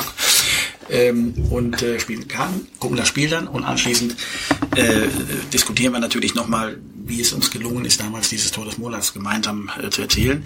Es wird von Jahr zu Jahr schöner, das Tor, äh, kann ich nur sagen. äh, und äh, ich freue mich wirklich immer wieder äh, dann, wenn wir auch den Jubel in der Kneipe dann nachstellen. Und ja, schön und schade, schön auf der einen Seite, aber schade auch, dass es eben halt unseren Zuhörern jetzt nicht ähm, zu transportieren ist. Aber ich empfehle wirklich, sich das anzuschauen. Es ist ein klasse Tor gewesen. Werden es denn auch mehr Tore mit den Jahren oder nur schöner? Es ist leider, äh, da wollen wir keine äh, Geschichtsverfälschung äh, oder Fälschung bei, äh, herbeiführen, sondern es ist tatsächlich das einzige Tor gewesen, äh, an dem ich Tor des Monats, muss ich sagen. Sonst könnt ihr wirklich in der Statistik mal nachschauen. Wir haben, haben ja genügend äh, Leute dabei, die viel Zeit haben äh, für solche Themen. Ähm, aber ähm, es war, auch wenn ich nicht selbst geschossen habe, ich habe mich mehr gefreut darüber als über eigene Tore. Ich habe dann noch eine kleine Trivia-Frage an die anderen anwesenden Herren. An wie viel Tor des Monats war der FC St. Pauli in seiner Geschichte beteiligt? Maximal drei, glaube ich. Beteiligt auch als Verein, Ja, der das genau. Tor bekommen hat? Sowohl als auch. Ach so, Nominierung auch. Mit Nein, Nominierung. also äh, sowohl als Gewonnen. erzielender Verein als auch als der Ja. Verein, der das Tor kassiert hat. Auch Aber acht? schon gekürte Wenzel hat eins gekriegt auf jeden Fall. Wenzel hat eins geschossen, Lutz. ja. Lutz. Zwei haben wir schon mal. Ich würde also von daher sagen, eins fällt mir jetzt bestimmt liebes mit euch. Es gibt noch eins, was wir selber erzielt haben und das ist auch noch gar nicht so lange her. Äh, Dingens, das Testspiel. Julian Koch, genau, gegen Winterthur. Vom Mittelkreis. 2012. Aber drei war tatsächlich. So, das sind schon mal drei erzielte, mehr gibt's Ja. nicht, das stimmt. Aber wir haben zwei kassiert und das wird wahrscheinlich keiner wissen, nämlich einmal 1975 Jupp Heynckes, Borussia Mönchengladbach und drei Jahre später Yasuhiko Okudera für den 1. FC Köln. Okudera. Ja. Mal, wo ziehst du so eine Infos eigentlich her? Das war ganz lustig, weil ich natürlich heute mich entsprechend vorbereitet habe und auf Tor des Monats Wikipedia dann gegangen bin. Und da war tatsächlich eine Auflistung aller Tore des Monats mit jeweils sch- schießendem und ich sage mal, empfangenden Verein. Ja, aber es ist doch, wir haben mehr Tore Ja. des Monats geschossen als, empfangen. Und ich hätte niemals was darauf gewettet. Das oder? ist die Statistik des Jahrhunderts, würde ich mal sagen. Wir sind eigentlich schon immer ein verdammter Gewinnerverein geworden und wir müssen uns jetzt alle mal. Ja, aber wenn du das historisch siehst, haben wir ja ganz lange mh, 2-1 hinten gelegen. Ne? Ja, das stimmt. Wir sind momentan stark am Aufholen. Wir haben sogar 2-0 hinten gelegen. Um Der ja ganz am Anfang. Aber Also hört den Millanton, ihr lernt immer wichtige Dinge. 1985, als du diese Flanke geschlagen hast, warst du schon in der Ausbildung zum Industriekaufmann bei der Bayer AG. Steht zumindest in deinem Wikipedia-Eintrag. Das, das stimmt. Äh, das würde ich jetzt aber nicht in Zusammenhang mit dem äh, Aktivitäten auf dem Fußballplatz bringen wollen. Du bist dann, ähm, hast noch bis ähm, 87 weitergespielt? Oder, oder? Ja, ich habe ich hab relativ früh, ich habe beide Kreuzbänder gerissen, also sowohl links als auch rechts. Ähm, und hatte dann war einer der jüngsten quasi damals in dem äh, Kurs, ich habe den Fußballlehrer gemacht, also die Bundesliga-Lizenz damals an der Sportschule in Köln. Ein super Lehrgang im Übrigen, also mit Leuten wie, wie Friedhelm Funkel, wie äh, mit Volker Finke, äh, Jupp Keutka, Rudi Kargus, äh, Rainer Zobel, äh, Didi Demuth, ähm, alles auch sehr trinkfeste Jungs. Ähm, ich habe da wirklich äh, viel gelernt. und äh, auf der Schulbank natürlich. Geht ein bisschen die Fantasie durch hier. äh, und ähm, das war eine, eine tolle Zeit und habe dann relativ früh, weil ich, wie gesagt, mit zwei äh, kaputten Kreuzbändern äh, spielte es nicht so gut, weil es war damals eben nicht so einfach. Ja, ich sehe auch noch hier bei dir so, wenn ich das sagen darf, so eine ziemlich lange Narbe. Das ist dann so, das hätte auch zu meiner Zeit sein können. Ja, so 80s. Ja, genau, weil da, damals war nichts mit Arthroskopie, Chirurgie, mal eben zwei kleine äh, Löcher und dann ist alles gut. Äh, da war Kreuzbandriss eigentlich fast das Karriereende, muss man einfach mal sagen. Ähm, und ähm, ich habe dann für mich relativ früh dann auch entschieden, dann was anderes zu machen, wollte Trainer werden. Und mein damaliger Chef äh, und Mentor Rainer Kalmund äh, hat mir das dann relativ deutlich in seiner charmanten Art ausgetrieben, indem er sich dann irgendwann mal ähm, auf meinen Schoß gesetzt hat äh, und mir gesagt hat, hör mal Junge, äh, Fußballmanager oder Fußballtrainer in der Bundesliga wirst du nie, Fußballmanager, da kann ich dir bei helfen. Und wenn Kali Kalmund bei dir dem Schoß sitzt, ja, Da geht dann willst du ganz, ganz schnell die Sache zu Ende bringen. Ja. Äh, und habe dann gesagt, okay, dann äh, vergesse ich das mit dem Trainer. Äh, deswegen, das war so die Zeit damals und habe dann auch, wie gesagt, die Trainerkarriere, die ich dann bei Rot-Was Essen eigentlich beginnen wollte, dann auch schnell ad acta gelegt. Dann bist du ja bei Bayer 04 Leverkusen eingestiegen. Ja, ich war insgesamt ja, äh, ich habe die Ausbildung gemacht, habe dann noch so eine Fortbildung zum Wirtschaftsassistenten äh, gemacht. Das war so eine, so eine Fortbildung für die sogenannten Potentials aus den Konzernklassen. Äh, war eine ziemlich anspruchsvolle Fortbildung, nochmal zwei Jahre, vor der IHK auch abgeschlossen. Ähm, und war dann aber freigestellt. Ne? Das war ja der große Vorteil. Das ist natürlich äh, ne, bei Bayer und bei, damals gab es ja auch äh, nicht nur Bayer 04, sondern auch Bayer 05, ne? äh, in Steinwurf entfernt, in Uerdingen, Krefeld. Ähm, und das war ein Fund, mit dem Bayer äh, natürlich auch, auch äh, ja, punkten konnte, dass man letztlich äh, auch dann freigestellt wurde vom Konzern für Fußballaktivitäten. Das war bei mir der Fall. Dann äh, den Nachwuchs beackert, viele Jahre, war dann später Vorstandsmitglied. Und da der Prophet im eigenen Land nichts gilt, habe ich dann nach zwölf Jahren, 13 Jahren gesagt, okay, ich möchte jetzt woanders mal meine ähm, Meriten verdienen, bin dann nach Freiburg gewechselt. Und das war äh, wirklich großartig, äh, äh, wirklich vier überragende Jahre. Wir haben die Freiburger Fußballschule gebaut, wir haben mit unserem Mickey Maus Etat, wir sind in die Bundesliga aufgestiegen, wir haben mit dem Mickey Maus Etat äh, Europapokal gespielt. Also das waren unglaubliche Erlebnisse damals mit äh, übrigens am 11. September äh, in, in Matador Puchow, in dem Jahr, als der 11. Äh, September auch seine Bedeutung bekommen hatte. Äh, und ähm, ja, wie gesagt, äh, ausgeschieden im Übrigen äh, gegen Feyenoord Rotterdam, äh, nachdem wir 1-0 in Dekolb verloren hatten. Stellungsfehler Sebastian Kehl. Äh, wenn ich das, äh, wenn ich das erlauben darf, die Bemerkung. Und das Rückspiel, ja, wir führen zwölf Minuten vor Schluss 2-0, ja, und vor uns die niederländische Delegation wurde immer kleiner. Äh, und dann, äh, Richie Golds möge es mir verzeihen, der ja damals für uns wirklich ein super Torwart war. Ich sage heute noch den Freistoß von Pierre von Heudonk muss er halten. Er sagt nein, ja, aber äh, guckt es euch an. Äh, und das war das 2-1, ja, und damit wären wir ja draußen gewesen, haben alles oder nichts gespielt und kriegen dann in der Nachspielzeit das 2-2 noch. Aber ich wollte nur sagen, als wenn es gestern wäre gewesen wäre, wie das Tor des Monats. Und dann bist du aus dem beschaulichen Freiburg, warum auch immer, zum ersten FC Köln gegangen. Ja, das da, darf ich ruhig erzählen hier. Äh, Wenn ich gehört habe, dass da nur 2000 Leute zuhören, dann äh, sind wir ja quasi im Privatissimo hier.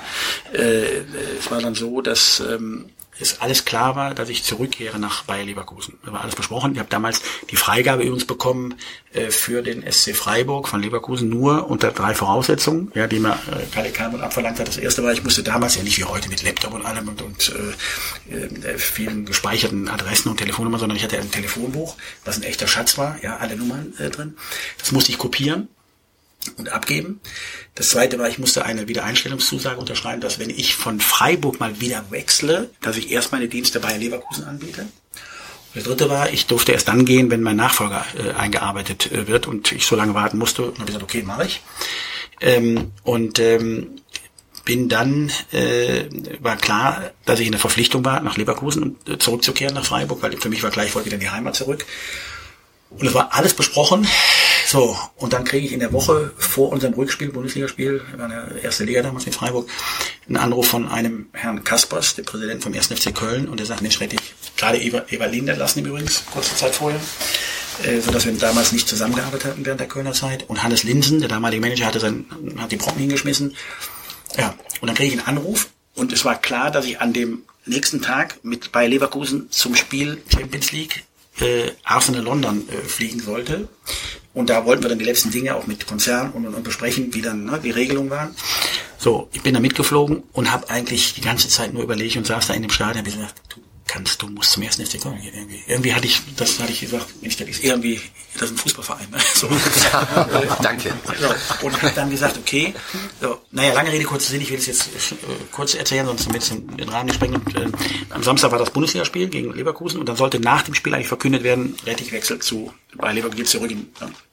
Und freitagsabends ähm, hatten wir ähm, Essen, Kalman und ich, und dann waren wir abends noch äh, Dattler, die Freiburger werden es vielleicht kennen, oben ganz toll, schön gegessen alles. Und ich habe dann irgendwie, weil ich keine richtige Traute hatte, ich habe mir alles aufgeschrieben, hatte ein bisschen Manschetten gehabt, ganzen Punkte, weil ich meinem damaligen Chef und, und Förderer sagen wollte, ich sag, äh, fang dann an, hol den Zettel raus und sag, hör mal Kalli, ich muss dir noch was sagen.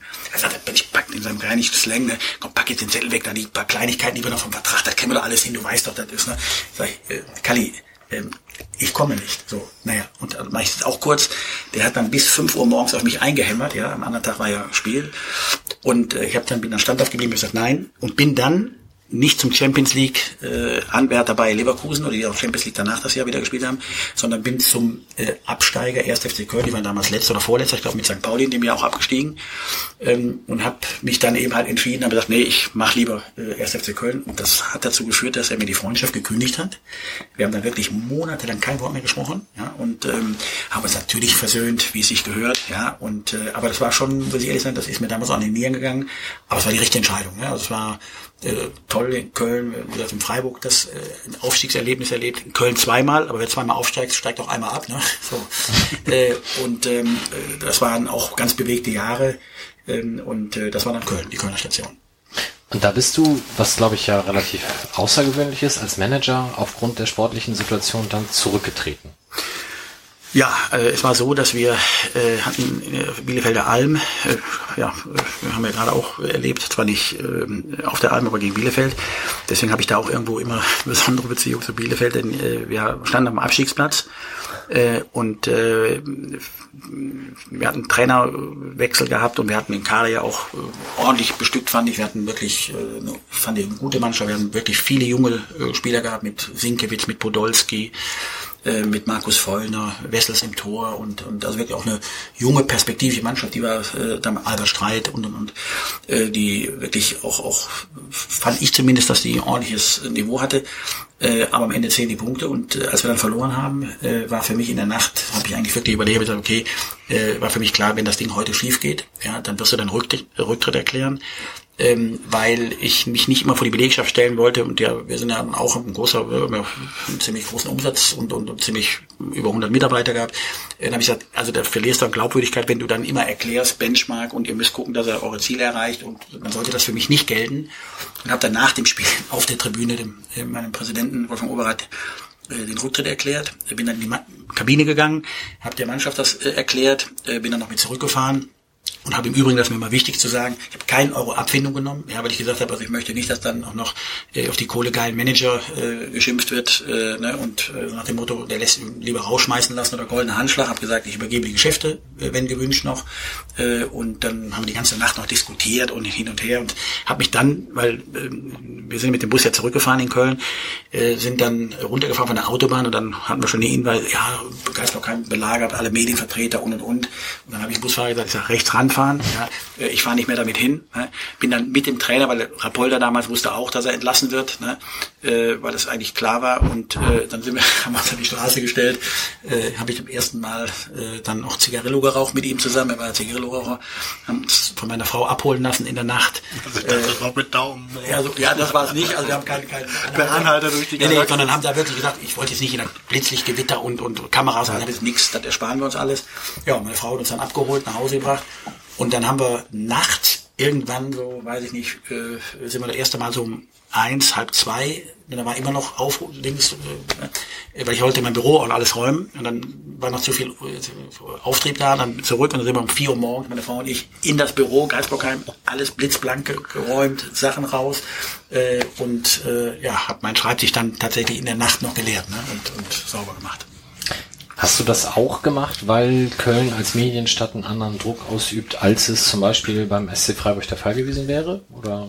Nein, sondern das war, ich, ich, man muss auch mit dem Märchen aufhören, dass das, äh, das Arbeiten an einem Medienstandort äh, schwieriger ist. Also in, in Köln, München, Hamburg äh, und Berlin, um mal die Medienstädte zu nennen, ähm, ist das Arbeiten genauso schwer und genauso leicht, behaupte ich, äh, weil es kommt immer da, darauf an, äh, wie gut und wie stark eine Geschäftsführung ist oder ein, ein Verein, ein, äh, ein Zusammenhalt da ist. Wenn du natürlich deine Vereinspolitik äh, nach dem Boulevard ausrichtest, ja, dann kannst du den Laden zumachen, an jedem Standort. Ja. Und wenn du glaubst, äh, am Ende jedem Trend hinterher hecheln zu müssen und gucken müssen, wie muss ich die Dinge ausrichten, dann geht sowieso schief. Also ich halte nichts davon. Ich, ich finde, man kann in Köln genauso gut arbeiten, wenn man, wenn man einen guten äh, Zusammenhalt hat innerhalb der, des Vereins äh, wie überall. Äh, also das, das ist für mich jetzt äh, ein bisschen, also das ist für mich nicht der, nicht der entscheidende Grund. Dann hast du ein halbes Sabbatjahr gemacht und bist dann in Augsburg angefangen, wo ja doch sehr viel Basisarbeit geleistet werden musste. Ja, das war ganz witzig, wie der Anfang. Also mich hatte irgendwann, ich hatte für mich entschieden dann, bei Dezember, wenn ich jetzt zurückgedreht habe, ich gesagt, jetzt genau, meiner Frau auch versprochen, wir machen jetzt mal Urlaub und und und. Und dann rief so nach 14 Tagen, rief ein Walter Seinsch an. Ich muss sagen, ganz ehrlich, ich kannte den Mann gar nicht. Ne? Und, und das ich bin Walter Seinsch, ich bin der Präsident vom FC Augsburg. Und da sage ich, ja gut, ich meine dritte Liga, ne? ja, hallo Herr Seinsch. So, und äh, dann hat er dann gesagt, Mensch, er hat das alles verfolgt und äh, ob ich mir vorstellen könnte, äh, in Augsburg anzufangen. Da habe ich gesagt, wenn ich ganz ehrlich bin, Herr Seinsch, kann ich mir nicht vorstellen. Ne? So, also, äh, und bin auch noch momentan so im Kopf her auch nicht, nicht in der Lage und das mache ich nicht. Ne? Und, aber wenn Sie Interesse haben, habe ich so höflichkeitshalber gesagt, ich sage, wenn Sie Interesse haben, dann rufen Sie in zwei Monaten nochmal. Ne? So. Und dann habe ich und dann waren ein paar Wochen rum und irgendwie fällt dir dann die Decke im Kopf, habe ich gesagt, Mensch, wäre schon schön, wenn er nochmal anruft. Ne? So. und dann, ja, irgendwie, ja, und dann rief der nach zwei Monaten tatsächlich wieder an. Naja, und dann ging es relativ fix, habe ich dann, ich hab auch in der Zeit schon, bin irgendwann, weil haben wir Zeit gehabt, bin mit meiner Frau in Zug gesetzt nach Augsburg, haben gesagt, ist das überhaupt eine Stadt, äh, der wir leben können, ne? weil ich meine, mit Freiburg haben wir schon eine super Stadt, mit Köln haben wir natürlich eine tolle Stadt. Haben gesagt, Augsburg kannten wir eigentlich nicht so richtig, ne? Und äh, naja, und dann fanden wir die Stadt nicht so schlecht. Und dann haben wir nur gehofft, ja, vielleicht ruft er nochmal an, ja, dann rief er an und dann ging es relativ fix. Bin dann früh an Bord gegangen. Es waren sechs wunderbare Jahre. Auch da Bundesliga-Aufstieg, äh, Stadion gebaut und, und äh, ich finde, das war, das war wirklich Pionierarbeit, aber das mag ich ganz gern. Wir hatten eine ganz kleine äh, Truppe außerhalb des, des Sports und ja, äh, bis heute halten da ähm, die- Beziehungen und, und das waren sechs bewegte und tolle Jahre, weil ich erinnere mich noch sehr gut, weil es war deshalb bewegt, weil ein Jahr vorher sind wir leider hier bei St. Pauli, auf St. Pauli haben wir verloren, das entscheidende Spiel 3-0, ja, äh, am Montagabend, da äh, ist St. Pauli aufgestiegen als Zweiter, wir sind Dritter geworden. Im Übrigen, ja, bitte nachschauen, äh, beim Stande von 0-0 wurde uns ein klares Tor von Michael Tuck nicht gegeben. Ja, es war kein Abseits, äh, bitte. Ja, äh, auch wenn ihr das nicht hören wollt. Wir erinnern uns, wenn es gestern. Genau. so, und dann sind wir leider Dritter geworden, haben die Relegation gegen Nürnberg nicht geschafft. Und ein Jahr später haben wir es dann äh, geschafft. Äh, 86. Minute, Stefan Hein und äh, ja, ganz Augsburg lag sich in den Armen. Und dann habt ihr in der Bundesliga den Klassenerhalt geschafft und du hast aufgehört. Ja, äh, das ist so in Köln und im Rheinland, wenn es am schönsten ist. Oh nee. Dann soll ich mal so weiterspielen da draußen. Ja, aber ja, also ich finde, ich finde, wir haben noch deutlich Potenzial. Gut, und dann bist du im Januar 2013 Nachfolger geworden von dem ja auch in Hamburg sehr bekannten Holger Hieronymus äh, als DFL-Geschäftsführer. Das war ja nach Clubfußball was ganz anderes. Das hast du gute zwei Jahre, ich sage jetzt mal, ausgehalten, kannst du gerne korrigieren, und hast dann gesagt, nee, Clubfußball ist doch eher das, was ich machen will.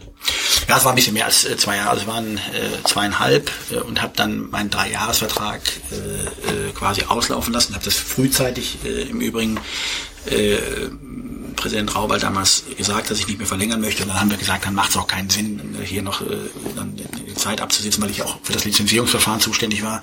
Äh, das macht dann äh, keinen Sinn. Und äh, ich möchte auch, auch da äh, nichts Negatives über die DFL-Zeit äh, sagen, weil ich nochmal was dazugelernt habe. Man, man kriegt doch mal einen etwas weitwinkligeren äh, Blick auf die Sachen. Ja, weil vorher bist du ja nur für einen Verein, ne? so hast du mal 36 im Blick. Das war hochinteressant. Äh, aber am Ende äh, war, muss ich sagen, die DFL hat keine Fans. Das ist das eine. Ähm, und du kannst keine Spiele gewinnen. Zu Recht. Die keine Fans. da kommen wir ja gleich noch zu. Du hast aber zu der Zeit ähm, auch schon in Fankreisen, glaube ich, sehr stark Punkte gesammelt. Du warst unter anderem beim Fankongress 2014 dabei, wo du dann im Nachhinein auch ein Interview mit der Freunde gegeben hast und auch gesagt hast, ja, ich habe da zwar als Funktionär teilgenommen, aber ich habe da auch als Fan teilgenommen, weil mich die Sachen sehr interessieren. Und unter anderem kam da eben auch schon in dem Interview raus äh, ganz klare Elemente, die man heute beim FC St. Pauli dann auch als passend empfindet, nämlich dass äh, die DFL auch sich mehr im Kampf gegen rechts engagieren müsste. Ähm, ein Thema war dabei und deswegen ist es super, dass Sven hier sitzt als Fanbeauftragter des FC St. Pauli. Ähm, es ging in einer Diskussion darum, Zeig Zeugnisverweigerungsrecht für Fanbeauftragte. Und du hast dann im Interview danach gesagt, dass die ganze Diskussion so ein bisschen am Thema vorbeiging, weil man sich halt an Bagatellen aufgehalten hätte. Du aber ähm, doch eher das Licht darauf möchtest, wenn da wirklich schwere Straftaten, also jemand zusammengeschlagen wird etc., dass dann der Fanbeauftragte sich da nicht zurückziehen dürfte. Habt ihr da oder überhaupt hast du hier da über solche Themen auch nochmal mit Fanladen Kontakt gehabt? Nein, äh, habe ich nicht. Ähm, habe das jetzt auch gar nicht mehr so präsent gehabt, was du, was du gerade davor gelesen hast. Aber das ist auch nach wie vor, äh, finde ich, äh, es ist ja immer ein Spagat, den man hinkriegen muss. Auf der einen Seite müssen wir aufpassen, das hat aber nichts mit St. Pauli zu tun, dass wir die, die auch im Sinne des großen gesamten Gelingens, äh, dass die äh, am Ende ähm, bei den Fans äh, Vertrauen sich weiterhin ähm, dem Vertrauen äh, sicher sein müssen. Es darf nicht so sein, dass der Fanbeauftragte quasi das, das, das Ohr äh, für den Verein ist, äh, dass er ne, und, und, und da am Ende dass äh, der Fan das Gefühl hat, oh, ich muss ja aufpassen, was ich sage, das landet morgen beim, bei der Geschäftsführung. Äh, da, da halte ich nichts von, weil dann kann nichts entstehen. Ja, aber ich erwarte schon, dass wenn es um gravierende und das war eigentlich der, das Thema, wenn es hier um, um Straftaten geht, ja, und damit meine ich jetzt nicht ich will jetzt nicht mit Pyro anfangen oder so, aber oder wenn da einer, ich sag mal, ein Aufkleber und, und eine Sachbeschädigung, das ist für mich alles Pillepalle, das ist für mich hinterm Komma. Aber wenn es um, um Straftaten geht, ähm, die am Ende äh, auch, wo, wo Leute äh, tatsächlich äh, zu Schaden kommen, äh, da erwarte ich dann schon, äh, dass man sich dann nicht äh, in Schneckenhaus zurückzieht und sagt, mein Name ist Hase. Äh, also da finde ich dann schon, äh, da müssen wir schon sehen, dass wir äh, auch dann die Courage haben und sagen, ungeachtet, dass ich eher auf der Fanseite bin als Fanbeauftragter, muss ich in der Frage auch sagen, davon distanziere ich mich dann auch. Das ist meine Erwartungshaltung. Schön, dass wir mal drüber reden. Ich höre das jetzt tatsächlich zum ersten, oder ich wusste das tatsächlich überhaupt nicht, dass darüber damals die Debatte geführt wurde. Das ist natürlich ein Thema. Ich bin jetzt ja auch erst seit 14 Tagen hier Fanbeauftragter und seitdem auch in so einer Twitter-Position, dass ich im Fanprojekt arbeite und als Fanbeauftragter. Aber natürlich ist für beide Positionen so ein Zeugnisverweigerungsrecht schon ein erstrebenswertes Ziel. Und ich glaube, also wenn wir irgendwie es bietet natürlich ein Einfallstor. Es ist klar, dass es nicht um Bagatellen gehen kann oder um Ordnungswidrigkeiten äh, wenn es dann natürlich in Richtung äh, schwerste Straftaten bis Kapitalverbrechen geht, ich glaube, dann muss man sich darüber eventuell ähnlich unterhalten. Aber das sind dann auch wieder so so Einzelbeispiele, die ich tatsächlich auch in meiner in, in den Jahren meiner Tätigkeit hier noch gar nicht erlebt habe. Und aber generell ist auf jeden Fall grundsätzliches Zeugnisverweigerungsrecht für Fanprojekte und eventuell auch für Fanbeauftragte mit Sicherheit schon sehr, sehr wichtig, um vernünftig zu arbeiten, um die Basis zu den Fans zu halten, um das Vertrauen zu halten. Das ist eine Vertrauensarbeit. Wir machen Beziehungsarbeit hier mit den Fans. Und das ist, wäre schon sehr, sehr schwierig grundsätzlich, wenn man, wenn man ähm, geladen werden würde und Aussagen tätigen müsste, dann könntest du, dann könntest du meiner Meinung nach den Laden hier äh, dicht machen. Naja, das mag sein, du, du hast sicherlich da die größere Praxiserfahrung, als ich das habe, da, da will ich gar nicht groß widersprechen, aber äh, dann will ich es mal so rum sagen, äh, ungeachtet von einer de jure Betrachtung, erwarte ich das von jedem, ja, äh, egal äh, ähm, welchen Arbeitgeber er hat oder welches Klientel er zu bedienen hat, dass in einer Frage, wo jemand äh, zu Schaden kommt, ja, äh, da muss ich ehrlich sagen, da, da, da ist, werden wir mir nicht zu diskutieren. Da würde ich dann schon erwarten, dass man sich dann auf die Seite der Geschädigten schlägt. Ja, das ist eigentlich für mich die, die Botschaft. Also es gibt ja diesen sehr prominenten Fall mit dem Vorfall in Lens, wo der Schalker Fanbeauftragte ja dann Zeuge dieses Angriffs auf Nivelle wurde. Und er ist dann später eben auch vor Gericht als Zeuge zur Verfügung gewesen. Aber ich denke, über solche Sachen reden wir zum Glück beim FC. Pauli nicht, von daher. Genau, das ist halt auch absolut nicht Alltag, ne? Und der Eindruck sollte auch, glaube ich, nicht entstehen, Ja. so dass wir, dass wir in der Fanszene mit solchen Geschichten Tag für Tag zu tun haben. Ähm, aber äh, ich kann das halt nur wiederholen. Ne? Grundsätzlich ist ein, ist ein Vertrauen wichtig und das äh, würde, glaube ich, schwer leiden, wenn sich die Fans nicht sicher sein könnten, ähm, dass äh, wir nicht grundsätzlich befragt, vorgeladen und sonst was werden. Ne? Sondern dann erfahren wir nichts mehr, dann können wir, dann können wir es lassen. Aber ich glaube, klar, also Aber ich, deswegen glaube ich, ja, ich meine, so wie ich den Verein hier wahrgenommen habe und wie ich ihn versuche zu begreifen, ist es ja auch so, dass wir hier äh, äh, überwiegend äh, verantwortungsbewusste äh, äh, und, und ähm, der, der Sache dienende äh, Kollegen haben. Und ich glaube nicht, ich will es mal umgekehrt ein bisschen zum, zum Schutz für euch sagen, ich glaube nicht, äh, dass jemand von Vereinsseite äh, bei euch vorstellig würde äh, nach dem Motto, ihr sollt jetzt mal petzen. Ne? Ähm, und äh, deswegen, ich glaube, wir sind nicht so weit auseinander, ja, äh, weil ähm, am Ende verbindet uns ganz sicher, äh, dass wir sagen, äh, wir wollen am Ende das Vertrauensverhältnis, was ihr habt, nicht gefährden. Auf der anderen Seite äh, genießen für mich aber auch Leute, die hier ins Stadion kommen, äh, die auch äh, die Fürsorge des Veranstalters ähm, äh, einfordern, auch einen, gewissen Vertrauensschutz und die müssen auch äh, darauf vertrauen können, dass wir alles dafür tun, dass sie auch unversehrt wieder aus dem Stadion kommen. Ne? Das ist natürlich richtig, klar. Aber grundsätzlich ist natürlich unser Auftrag, auch präventiv zu arbeiten, gerade was Gewalt, äh, Gewalt angeht. Und äh, da ist es, glaube ich, schon sehr wichtig, dann weiterhin eine gesunde Basis zu arbeiten, um auf dem Feld auch erfolgreich nach vorne arbeiten zu können. Aber ja. Ich sehe da kein Konfliktpotenzial. Sehr gut.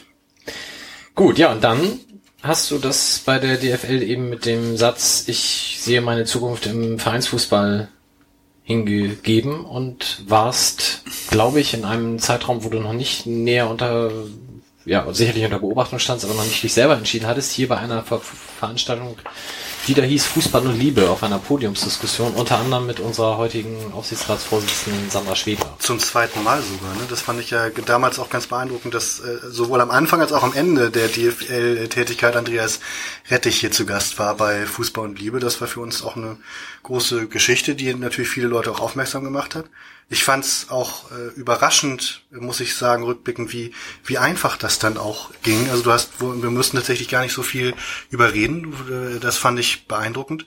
Ähm, hätte mich übrigens auch zu der Frage geführt, da waren wir glaube ich noch gar nicht, ich möchte jetzt Mike auch nicht vorgreifen oder so. Mach ruhig. Aber ähm, dass du dich bei der DFL so stark so auch um Fan-Themen gekümmert hast, war das schon vorher quasi dein Plan? Weil ich glaube, ich weiß nicht, was Herr Hieronymus da veranstaltet hat, aber äh, ist, es hat zumindest meinen Wahrnehmungshorizont nicht so recht und wenn dann eher negativ erreicht.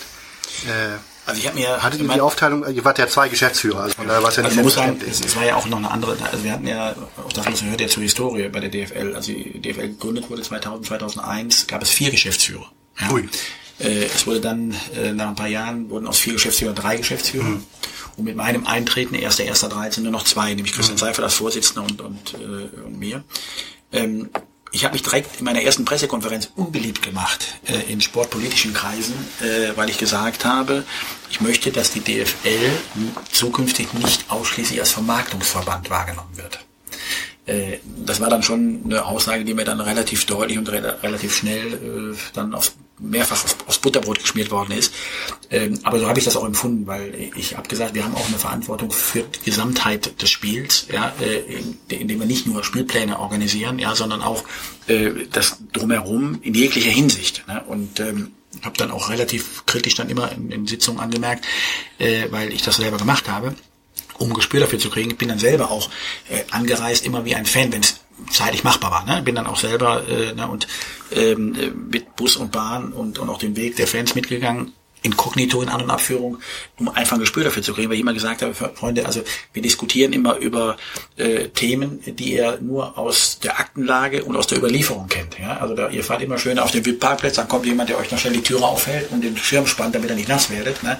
Ihr seid so weit weg von der realen ähm, ähm, Empfinden eines Spieltages, äh, dass ihr, dass ich mir schon manchmal mich frage, auf welcher Grundlage da auch Entscheidungen getroffen werden. Ne? Und äh, deswegen habe ich, hab ich für mich gesagt, den Anspruch hatte ich, das besser zu machen, zu sagen, das willst du selber mal alles mitkriegen. Wenn du Fußball- oder Sportmanager selber bist bei einem Verein, dann kannst du es ja nicht, weil du fährst ja auch mit deinem, mit dem Mannschaftsbus fährst du dann rein und, und kriegst ja auch von allem nichts mit, wollen wir ehrlich sein.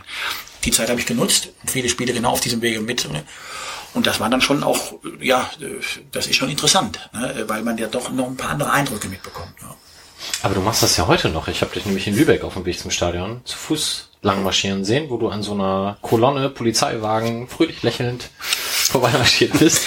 Ja, wobei, da habe ich noch fröhlich gelacht. Äh, und ich bin dann unerschrocken, obwohl ich eigentlich eher ein Angsthase bin, äh, auch dann an dem Lübecker äh, Fanblock vorbei, die alle schwarz gekleidet und Scheiß St. Pauli da, äh, äh, ich sag mal, Kleidung trugen und habe dann natürlich nichts mehr gesagt, weil ich sage, ich bin jetzt, ich bin jetzt weit weg von gewaltbereiten äh, Themen, die mich selber angehen. Und dann spricht mich jemand an, der kennt sagt, Mensch, ja, du bist doch von St. Pauli. Und dann sage ich, ja, ja, genau. Ne? Dann kam er so und dann habe ich gedacht, oh, wird schon ein bisschen, ein bisschen knibbelig hier. Ne? Und dann sagte er, ja, dann haben wir ein bisschen erzählt. Dann habe ich dann gesagt, ja, ich sage, das wird heute schwer und so. Und habe dann so gedacht, guck mal, dass wir ein bisschen auf ein sportliches, den Ball mal aufs sportliche Feld äh, spielt. Und dann war das eigentlich ganz angenehm. Und dann kommt so ein kleiner Pitbull ne? so, äh, und sagt dann, Sag mal, bist du von St. Pauli? Dann sag ich, ja. Er sagt, er verpiss dich. Und dann wurde die Tonlage schon etwas äh, ungemütlicher und dann habe ich dann in dem Falle auch gedacht, ähm, ja, es ist besser, wenn ich jetzt so langsam in meinem Richtung Platz gehe. Ne? Aber Unfassbar, ja. ja, Ja, sehr schön. Bist du denn eigentlich noch Fan eines Vereins? Oder andersrum, warst du in der Jugend Fan eines Vereins? Wenn ja, Bayer Leverkusen? Oder was war das? ähm, nee, also zu den äh, Jugendzeiten so früher, als man die die die Spiele dann noch äh, schwarz-weiß im Fernsehen gucken konnte äh, mit Zeitverzögerung und nicht live, äh, da habe ich dann schon die äh, ähm, Mannschaft, die mit den weißen engen Trikots äh, und den schwarz-grünen äh, Streifen äh, und lang, langhaarigen Mittelfeldspieler, das war so ein bisschen meine Mannschaft. Der hat heute Geburtstag, ne? Müssen wir gratulieren. Günter Netzer, ja. Ja, okay, gut. Also äh, so und aber ehrlicherweise Fan und und bekennendes äh, zahlendes Mitglied im Übrigen äh, bin ich äh, nach wie vor von Rot-Weiß Essen. Ne? Ah, okay. Ja, da hat sich nichts geändert. Das ist ja auch eine traurige Geschichte, ja. Dass er immer noch zahlt dafür? Oder? Ich ermahne Sie. Ich, äh, solche Vereine gehören in die mindestens ersten drei, wenn nicht gar ersten zwei Ligen. Also, Wo spielen die jetzt eigentlich? Leider Regionalliga West. Immer, immer noch in Essen übrigens. Danke, Johnny, da wäre ich alleine nie drauf gekommen. Angeblich hier haben die ihr Stadion ganz schick fertig gebaut mittlerweile, oder? Vier Ecken dicht und so. Das war das, wo ganz lange das eine, die, Ja. die eine Seite zu, nicht zu war. Also ist auch ein Verein, der, äh, glaube ich, auch wie, wie unser Verein hier so f- Sinn für Dramaturgie hat. Also äh, eine, eine Woche vor dem äh, von der Einweihung sollte das Spiel gegen Werder Bremen sein, Saisoneröffnung, alles, naja, was ist passiert? Ja, äh, neues Stadion, sind die Keller alle vollgelaufen, Unwetter und alles, ja, muss alles verschoben werden und Riesenzirkus. Naja gut, aber das nur mal nebenbei. ja. So, jetzt bist du ein Jahr hier. Man hat damals äh, öfter lesen können, du hast besser dotierte Angebote auch aus der ersten Liga ausschlagen können, weil, und jetzt muss ich mal ganz kurz den, die Brücke zum Übersteigen Weil schlagen. Zahnarzt. ähm, es, es gab jetzt auf dem, in, auf dem jüngsten Übersteiger, auf der Rückseite, ich weiß nicht, ob du das gesehen hast, den Comic mit Evaldin, wo er so ein bisschen erzählt, wie toll das hier alles ist und dann am Ende sagt, ich habe quasi meine ganze Karriere verschleudert, weil ich hätte doch viel früher bei St. Pauli anfangen können. Philipp Herrwagen hat vor kurzem in einem Interview gesagt, ähm, ich habe mir, ich weiß nicht mehr, mit Mitte 20 oder so vorgenommen, wenn ich so und so alt bin, dann möchte ich einen Vertrag nicht mehr wegen des Geldes unterschreiben, sondern weil ich zu einem Verein will, wo ich auch gerne hin lächelt. Du hast jetzt ja ähm, bei diesem Ich bin jetzt ein Jahr hier auch diverse Interviews gegeben und so diese beiden Dinge, also sowohl der Comic von Ewald als auch dieses Zitat von Herwagen, schwangen zumindest in meiner Lesart in diesen Interviews immer so ein bisschen durch. War das damals beim Unterschreiben tatsächlich auch schon so, dass du das erwartet hast oder zumindest erhofft oder ist das jetzt in dem Jahr so ein bisschen gewachsen? Nee, also äh, ich, ich höre jetzt nicht zu denen, die sagen, St. Pauli war schon immer mein Verein. Also das war es nicht. Ähm, aber so dieses Flutlicht-Flair freitagsabends ist schon fast so schön wie Hafenstraße. Ne? Also, äh, und äh, das war schon, fand ich immer was Besonderes. Äh, auch wenn wir mit den Gastmannschaften hier gespielt haben. Also das, das, das hat ja was. Punkt. So. Äh, und ich habe eigentlich für mich entschieden, so im letzten Drittel meines beruflichen Wirkens, äh, Wirkens ähm, möchte ich meine Entscheidung nicht mehr ähm, von wirtschaftlichen Dingen. Ich habe eine Frau, die äh, seit 25 Jahren, die gleich im Übrigen verheiratet äh, und ähm, die auch berufstätig ist äh, und da mir uns oder uns keine die Statussymbole nichts bedeuten. Also ich brauche jetzt keine Designerklamotten und ein schickes großes Auto und äh, wir sind da relativ genügsam, bis auf das Kölsch, was ich ab und zu mal trinke.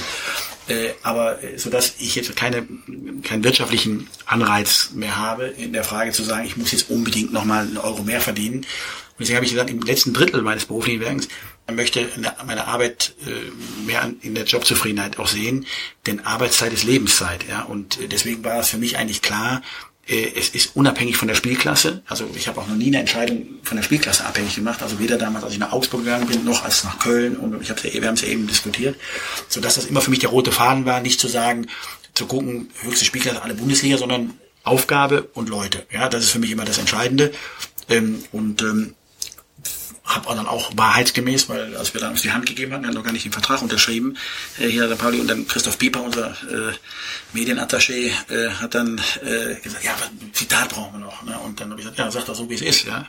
Und dann habe ich dann eben halt tatsächlich auch gesagt, wahrheitsgemäß, ich habe mich eben halt für das wirtschaftlich schlechteste Angebot entschieden und äh, aber auch bewusst so entschieden. Und äh, ich hatte nur Sorge, ob meine Außenwahrnehmung von dem Club sich dann hinterher mit der äh, tatsächlichen Gegebenheiten äh, deckt.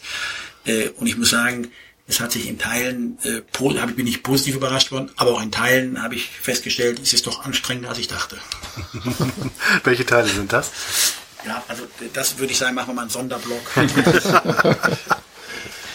Ja, aber du hast ja durchaus ein dann auch sehr bewegtes Jahr ähm, hinter dir, was auch deinen Einfluss anbelangt. Also das erste ist natürlich, dass der FC St. Pauli die TV-Geld-Debatte angestoßen hat, was natürlich auch gerade in der Außenwirkung dann oftmals mit, ah ja, guck mal, der Rettich, der hat erst bei der DFL alles mal schön recherchiert und jetzt nutzt er das ganze Wissen dargestellt wurde.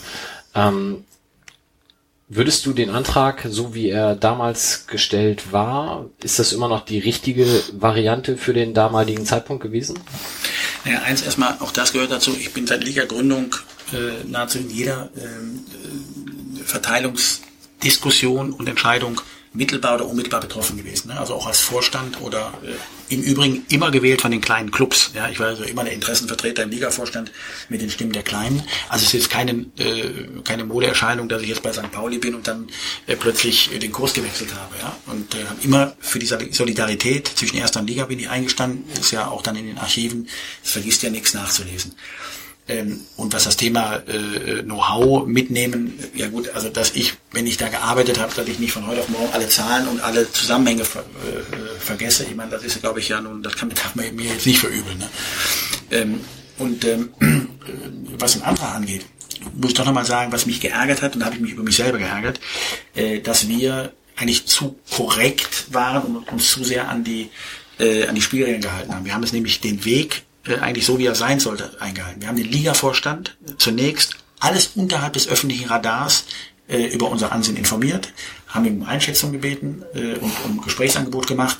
Dann kam wochenlang nichts, ja, äh, und ähm, wir haben dann äh, nochmals äh, insistiert ähm, und äh, haben dann gesagt, okay, weil uns die Zeit weglief, es sind ja Fristen zu äh, wahren in der Frage Antragstellungen und haben uns dann entschieden, den Antrag zu stellen was dann ärgerlich war, und ich, ich äh, glaube auch, dass der Antrag ähm, äh, inhaltlich und auch von seiner Bedeutung her richtig ist. Was haben wir nämlich gewollt? Wir haben gesagt, wenn jemand, und wir sind uns alle einig, ja, alle erklären immer in Sonntagsreden, ja, wie wichtig 50 plus 1 für die, für die Fußballkultur ist, äh, aber wir tun nichts dafür äh, in der Frage.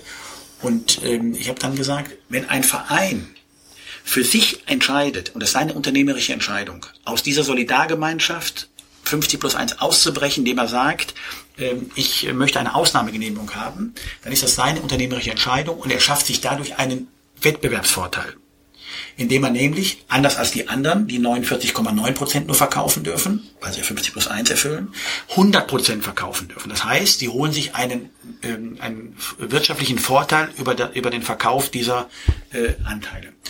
Und dann haben wir gesagt, wer diese Entscheidung für sich trifft, der muss, müsste aus unserer Sicht damit rechnen, dass er dann aus der Solidargemeinschaft, auch der TV-Einnahmen, letztlich nicht mehr den Anteil bekommen darf, äh, den alle anderen bekommen. Weil die TV-Tabelle ja letztlich äh, nur darauf abhebt, auf den sportlichen Erfolg. Das heißt, ich habe eine Ausnahmegenehmigung, in Klammern selbst äh, ähm, erarbeitet oder beantragt, schaffe mir einen wirtschaftlichen Vorteil, investiere mit diesem wirtschaftlichen Vorteil in die Mannschaft, die dann wiederum äh, dann äh, bessere Platzierungen erreicht, die dann mir, mir ein Return on Invest aufgrund der TV-Tabelle bringt. Da haben wir gesagt, dann müssen wir da ein Preisschild dranhängen und müssen sagen, wenn du daraus aussteigst, dann kriegst du halt weniger aus dem Topf.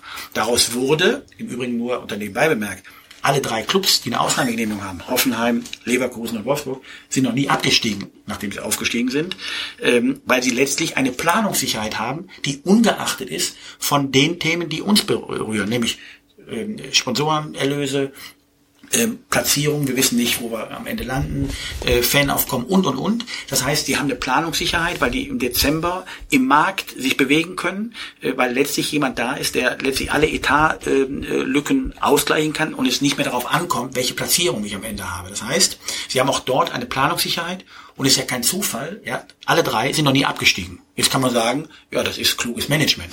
Ja, aber gut.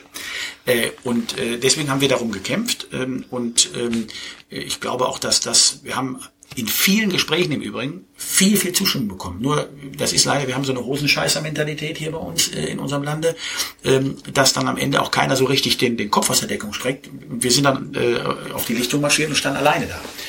Und weil ärgerlich war nur, darüber habe ich mich dann geärgert, dass wir es zugelassen haben, dass dann relativ zeitnah äh, äh, von Karl-Heinz Rummenigge und allen anderen das auf ein anderes Feld transportiert wird nach dem Motto äh, Solidargemeinschaft, jetzt ist die Solidarität zwischen erster und zweiter Liga gefährdet und und und und. Also ein Käse, der mit unserem Antrag gar nichts zu tun hatte. Und wir haben gesagt, wir haben erst alle Vereine mit einem ausführlichen Schreiben informiert und haben dann diese drei, vier Tage als diese mediale äh, Diskussion, also da haben wir nicht direkt gegengesteuert, weil ich gesagt habe, wir möchten, ich möchte erst, dass wir mit unseren Vereinen sprechen und ihnen erklären, was dahinter steckt. Wieso ist das so mit der Hosenscheißer-Mentalität? Du hast doch mindestens 18, dass sich keiner aus der Deckung wagt. Du hast doch mindestens 18 Vereine, die die gleichen Interessen ungefähr verfolgen müssten. Ja, äh, weil am Ende ja, ähm, ich glaube, äh, wir haben das erlebt, das da, wir haben das ja auch erlebt äh, in der Frage Refugees Welcome, als die Springerpresse hier auch hinter den Kulissen unglaublichen Druck ausgeübt hat auf Entscheidungsträger in der ersten und zweiten Liga. Und auch das ist kein Zufall, dass kein Bundesligist am Ende hinter das Kreuz hatte, äh, sich äh, mit uns zu solidarisieren. Ja? Weil wahrscheinlich meine Interpretation, ja, äh, das eine oder andere Giftschrank äh, ist äh, ne, bei den Herren äh, dort aus äh, Berlin. Ähm, und das ist dann schon ärgerlich. Und ich glaube, dass dort äh, keiner in die offene Konfrontation wollte äh, in der Frage. Das meine ich damit, dass äh, letztlich äh, hier keine Überzeugungstäter am Werk sind, ja, die letztlich sagen, ich trete jetzt für diese Sache 50 plus 1 ein, ja, äh, alle sagen, na, vielleicht hoffentlich kriegen die was hin, ja, aber keiner hat den Mumm auch zu sagen, ich, ich kämpfe mit dafür. Ne? Das ist ja aber umgekehrt genau diese Geschichte, ähm, zumal für dich als Person, aber ich denke in erster Linie auch für den Verein sehr ins Positive kehren können, weil es kam dann von Rudi Völler dieser Schweinchenschlau-Vergleich, den der Verein dann ja sehr ja, humorvoll und ich glaube von allen als sehr positiv gewertet zurückgeschlagen hat, indem eben dieses Bild von Schweinchen Schlau mit seinem Polywappen und Unterschriften aller Geschäftsstellenmitarbeiter an deiner Tür hing und veröffentlicht wurde. Hängt der Zettel heute noch? Ja, hängt er und ich habe mich da wirklich unglaublich drüber gefreut und habe an dem Abend noch äh, Rudi, mit dem ich ja nun wirklich viele, viele Jahre Tür an Tür, nicht mit Alice, sondern mit Rudi äh, äh, gearbeitet habe, ähm, äh, ihm dann noch abends genau dieses Bild, ja, ich habe dann abfotografiert, haben mir eine SMS geschickt, ne, weil die hatten dann an dem Abend noch ein äh, Champions League Spiel. Äh, wieder viel Glück, äh, Schweinchen schlau drückt die Daumen. Äh, und äh, mich, das hat mich unheimlich gefreut, dass äh, aus den eigenen Reihen quasi so eine positive äh, Unterstützung gab. Wenn wir die Champions League mit dem FC St. Pauli gewonnen haben und du dann, weil es so schön ist, zurücktreten musst, erzwungenermaßen, was schade ist, dürfen wir das dann bitte fürs Museum haben, den Zettel? Ja. Wenn du das Büro dann nachts um vier ausräumst. Gut. Ähm, du hast die Bildzeitung schon angesprochen. Ich glaube, wir müssen da gar nicht viele Worte drüber verlieren. Das ist auch das meiste schon gesagt worden. Widmen wir uns vielleicht wichtigeren Themen. Ähm, TV-Geldverteilung. Der Verein macht seit, ich glaube, seit Christoph Pieper da ist, äh, mehr oder weniger regelmäßig ähm, Hintergrundgespräche mit Medien und auch Fanvertretern. Und am Ende der letzten Saison war da eine Veranstaltung, wo du vorgestellt hast, die Fünfjahreswertung, wenn man sie mal wörtlich nimmt und das auf die Inlandsvermarktung runterbricht, ähm, mal zu schauen, wie viel die Vereine in erster und zweiter Liga tatsächlich in den letzten fünf Jahren bekommen haben. Ähm, das habe ich dann mal im Blog aufgenommen, habe da die Zahlen einfach mal addiert und da kommen halt so Summen raus wie in der jetzt aktuellen Zweitligasaison, dass Hannover in den letzten fünf Jahren 125 Millionen an TV-Geldern nur aus der Inlandsvermarktung bekommen hat. Und ähm, ein Verein, der zumindest auch alle fünf Jahre dabei war, nämlich wie der VfL Bochum, 30 Millionen. Dass das natürlich in den fünf Jahren schon mal ein ziemlicher Unterschied ist. Ähm, muss man natürlich sagen, okay, Hannover war davon vier Jahre in der ersten Liga, dementsprechend ist die Summe natürlich schon sehr viel höher. Ähm, aber auch ein Verein wie Nürnberg hat mehr als das Doppelte von Hannover bekommen. Das ist aber eine Diskussion, die so in der Öffentlichkeit selten bis gar nicht stattfindet. Ähm, wir haben auch natürlich da einige Fragen zu bekommen, äh, im Sinne von, gibt es ein Ungleichgewicht zwischen erster und zweiter Liga, ist die Schere zu groß und was müsste man dauerhaft daran ändern? Wenn du jetzt äh, zehn Jahre in die Zukunft blicken könntest, wie sehe denn dann der perfekte TV-Vertrag für die erste und zweite Liga aus? Ich gebe dir auch so drei Sekunden Vorbereitungszeit. naja, also erstmal muss man mal ähm, das Bild zurechtrücken. Es gibt keine Schere mehr, die auseinandergeht, weil eine Schere hat eine Arretierung und die ist festgezurrt ja, äh, und hat eine Begrenzung. Ja. Kann die Begrenzung nicht mehr erkennen, äh, wenn ich die Scherenflügel äh, sehe, weil die sind so weit auseinander, dass die nicht mehr, äh, ja, dass das Bild schief ist. Ähm, und äh, das ist deshalb ähm, äh, schlecht, weil, und das haben auch die wenigsten äh, begriffen. Und ich finde das auch, auch, auch unredlich, was da wieder argumentiert wird, nämlich die Frage, Kalle da in seinem Übereifer dann erklärt, die, die zweite Liga ist zu gierig, äh, dann lassen wir erstmal schlapp. Äh, da lassen seine neuen ECA-Pläne äh, grüßen. Aber ähm, ich wollte nur sagen, dass die dass es wichtig ist, und das muss man den Leuten noch begreifbar machen, wie wichtig die zweite Liga für das Gesamtgefüge ist. Warum? Die zweite Liga ist die siebt umsatzstärkste Liga in Europa. Ähm, und das ist deshalb gut, weil wir dadurch eine Chance haben, Spieler aus Polen, aus der Slowakei, aus den Niederlanden, aus Österreich, der Schweiz, weiß der Kuckuck woher herzuholen, weil wir mit denen auch in deren ersten Ligen auf äh, Augenhöhe sind, was die Wirtschaftskraft angeht. Warum ist das wichtig? Weil dann haben wir die Chance, diese Spieler in, nach Deutschland zu holen, in die zweite Liga, ich sage mal in anderen Abführungen zu veredeln und dann in die Bundesliga abzugeben. Denn 30 Prozent der Transfers passieren zwischen erster und zweiter Liga nachweislich, ja, wenn man sich die äh, Statistiken anschaut. Und deswegen ist es wichtig für das äh, Gefüge, weil wenn das, wenn wir nicht mehr diese Wettbewerbsfähigkeit haben, ja, und weiter abgehängt werden, dann passiert nämlich Folgendes, dann kommt nämlich nicht der Spieler von der Slowakei zum FC St. Pauli und wird dann für drei Millionen ähm, äh, zum, ähm, äh, zu Eintracht Frankfurt verkauft, sondern dann holt Eintracht Frankfurt für fünf Millionen Spieler direkt aus der Slowakei und das Geld geht dem deutschen Kreislauf verloren. Das ist der eine Aspekt. Der zweite ist, wenn die Schere zwischen erster und zweiter Liga noch weiter äh, auseinandergeht ähm, und wir äh, am Ende auch nicht mehr die Chance haben, äh, sportlich auf einem höheren Niveau zu spielen, dann frage ich mich, wo wollen die Bundesligaspieler, die uns im Übrigen die 15-, 16-jährigen Talente wegholen, äh, wo wir gar keine Substanz mehr aufbauen können, die holen sich ihren Stall voll Spieler, ähm, die am Ende ähm, dann Spielpraxis brauchen äh, und dann ausgeliehen werden sollen. Wenn das Delta sportlich zu weit auseinander geht, ja, dann werden die auch sagen, ja, was soll ich in dieser mittelmäßigen zweiten Liga, äh, das ist nicht mehr das Niveau, was wir haben wollen, dann gehen sie lieber in die Ehrendivision äh, und lassen die da spielen. Das heißt, äh, das ist schon ein wichtiger äh, Punkt, dass wir auch eine stabile und wirtschaftlich starke zweite Liga äh, haben in der Frage. Ähm, und deswegen kämpfen wir dafür. Ja, und äh, da so. Äh, und dann muss man die Relationen kennen.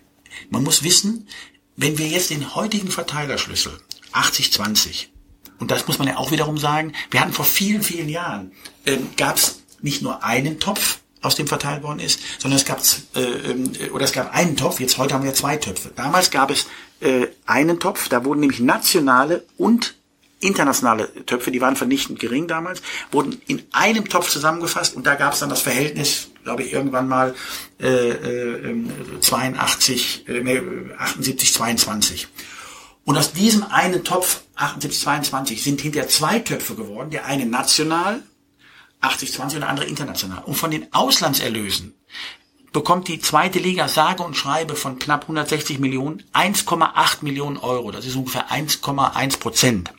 Das heißt, wenn ich jetzt nach dem alten Modell gehen würde und würde die beiden zusammenlegen, wäre das heutige Verhältnis schon gar nicht mehr 80-20, sondern noch deutlich schlechter.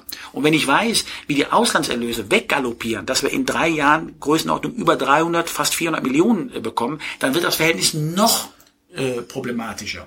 Und da muss man, äh, da muss man die Relation kennen. Und deswegen habe ich auch da gesagt, wenn wir jetzt das mal unterstellen würden, das alte äh, äh, Verteilermodell, was das jetzt bedeuten würde, äh, wenn äh, die wirklich hanebüchenden äh, Vorschläge, die gemacht worden sind aus der Bundesliga, zu sagen, wir müssen es deckeln, die zweite Liga bekommt nur das, was wir im letzten Jahr hatten, und wir würden 50, 60 Millionen Euro, die dann eingespart würden, würden wir auf die erste Liga verteilen. Das würde dazu führen, dass der FC Bayern äh, am Ende einen Betrag bekommen würde, der würde ungefähr 0,4 Prozent seines Jahresumsatzes ausmachen. Also ich meine, da lache ich mich schlapp, damit zu argumentieren, dass, dass wir damit die internationale Wettbewerbsfähigkeit erhöhen. Genau, und umgekehrt sind diese zwei Millionen, die dann die zweite Liga pro Verein nicht mehr bekommt, halt sehr viel mehr am So. Gesamtumsatz. Also die, wie man überhaupt argumentieren kann, von diesem 80-20-Schlüssel zum Nachteil der zweiten Liga wegzugehen, ist mir nach wie vor ein absolutes Rätsel. Also ich, Zumal es ja für, für ganz schlechte Mathematiker, Mathematiker wie mich so ist, wenn die Summe absolut erhöht wird, dass halt die dadurch allein die Schere auseinander geht und wir 80 behalten nur für die ganz Blöden. So. Ja, aber genau so ist es. Und das ist ja auch äh, genau das, was, was wir nicht verstehen. Wir haben damals einen Verteilerschlüssel nach langem Hin und Her, und ich war nun auch dabei, ähm, da haben wir uns auf 80-20 äh, verständigt. Und ähm, es wurde dann einstimmig damals. Ähm, und jetzt sind wir äh, vier Jahre weiter und jetzt sagen alle, Mensch, das hat sich eigentlich einigermaßen bewährt, ja, und jetzt wollen wir eine, ein bewährtes Modell, was einstimmig wird. Ich, ich, erkenne nicht, warum wir das ändern müssen. Ja, also, ne, also zum Nachteil auch noch äh, Ja. in der Frage. Ich finde, es ehrt dich ja tatsächlich, dass du sagst, ähm, dass du im Sinne des gesamten deutschen Fußball argumentierst. Ich hingegen hätte mir vorhin ge- gewünscht, dass du irgendwie sagst, von wegen, wir wollen die Spieler holen, veredeln und dann selber aufsteigen. Aber ähm, das ist ja auch, das finde ich immer spannend, dass es ja auch versucht wird, über die öffentliche Debatte zu lancieren, internationale Wettbewerbsfähigkeit wäre das Wichtigste für den deutschen Fußball, eigentlich ja auch für den deutschen Fußballfan, für den hier berichtet und debattiert wird. Ähm, da muss ich sagen, da bin ich sehr weit von weg hier. Ich weiß nicht, wie es bei euch ist in der Runde. Mir ist es eigentlich relativ scheißegal, wie weit Mönchengladbach in der Champions League dieses Jahr kommt. Dir vielleicht nicht, Andreas, aber mir ist es furchtbar Wumpe.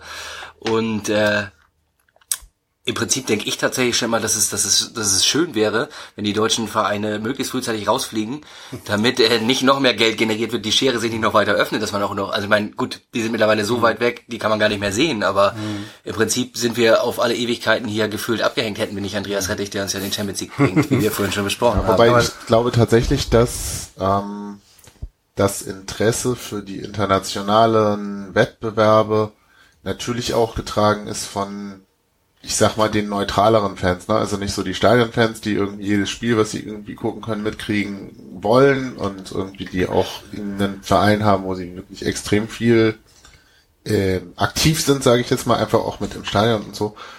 Ähm, aber ich glaube, so diese, keine Ahnung, 30 Millionen, die nicht ins Stadion gehen, aber die ganze Zeit vor der Glotze hocken und Fußball gucken, für die ist das wahrscheinlich schon ein Thema. Also ich verstehe es in der Vermarktungslogik schon, aber ich sehe halt auch das Problem, dass so die, die Erlöse, die dann mehr werden, sind halt Peanuts für, für Bayern oder für Dortmund oder auch für Gladbach.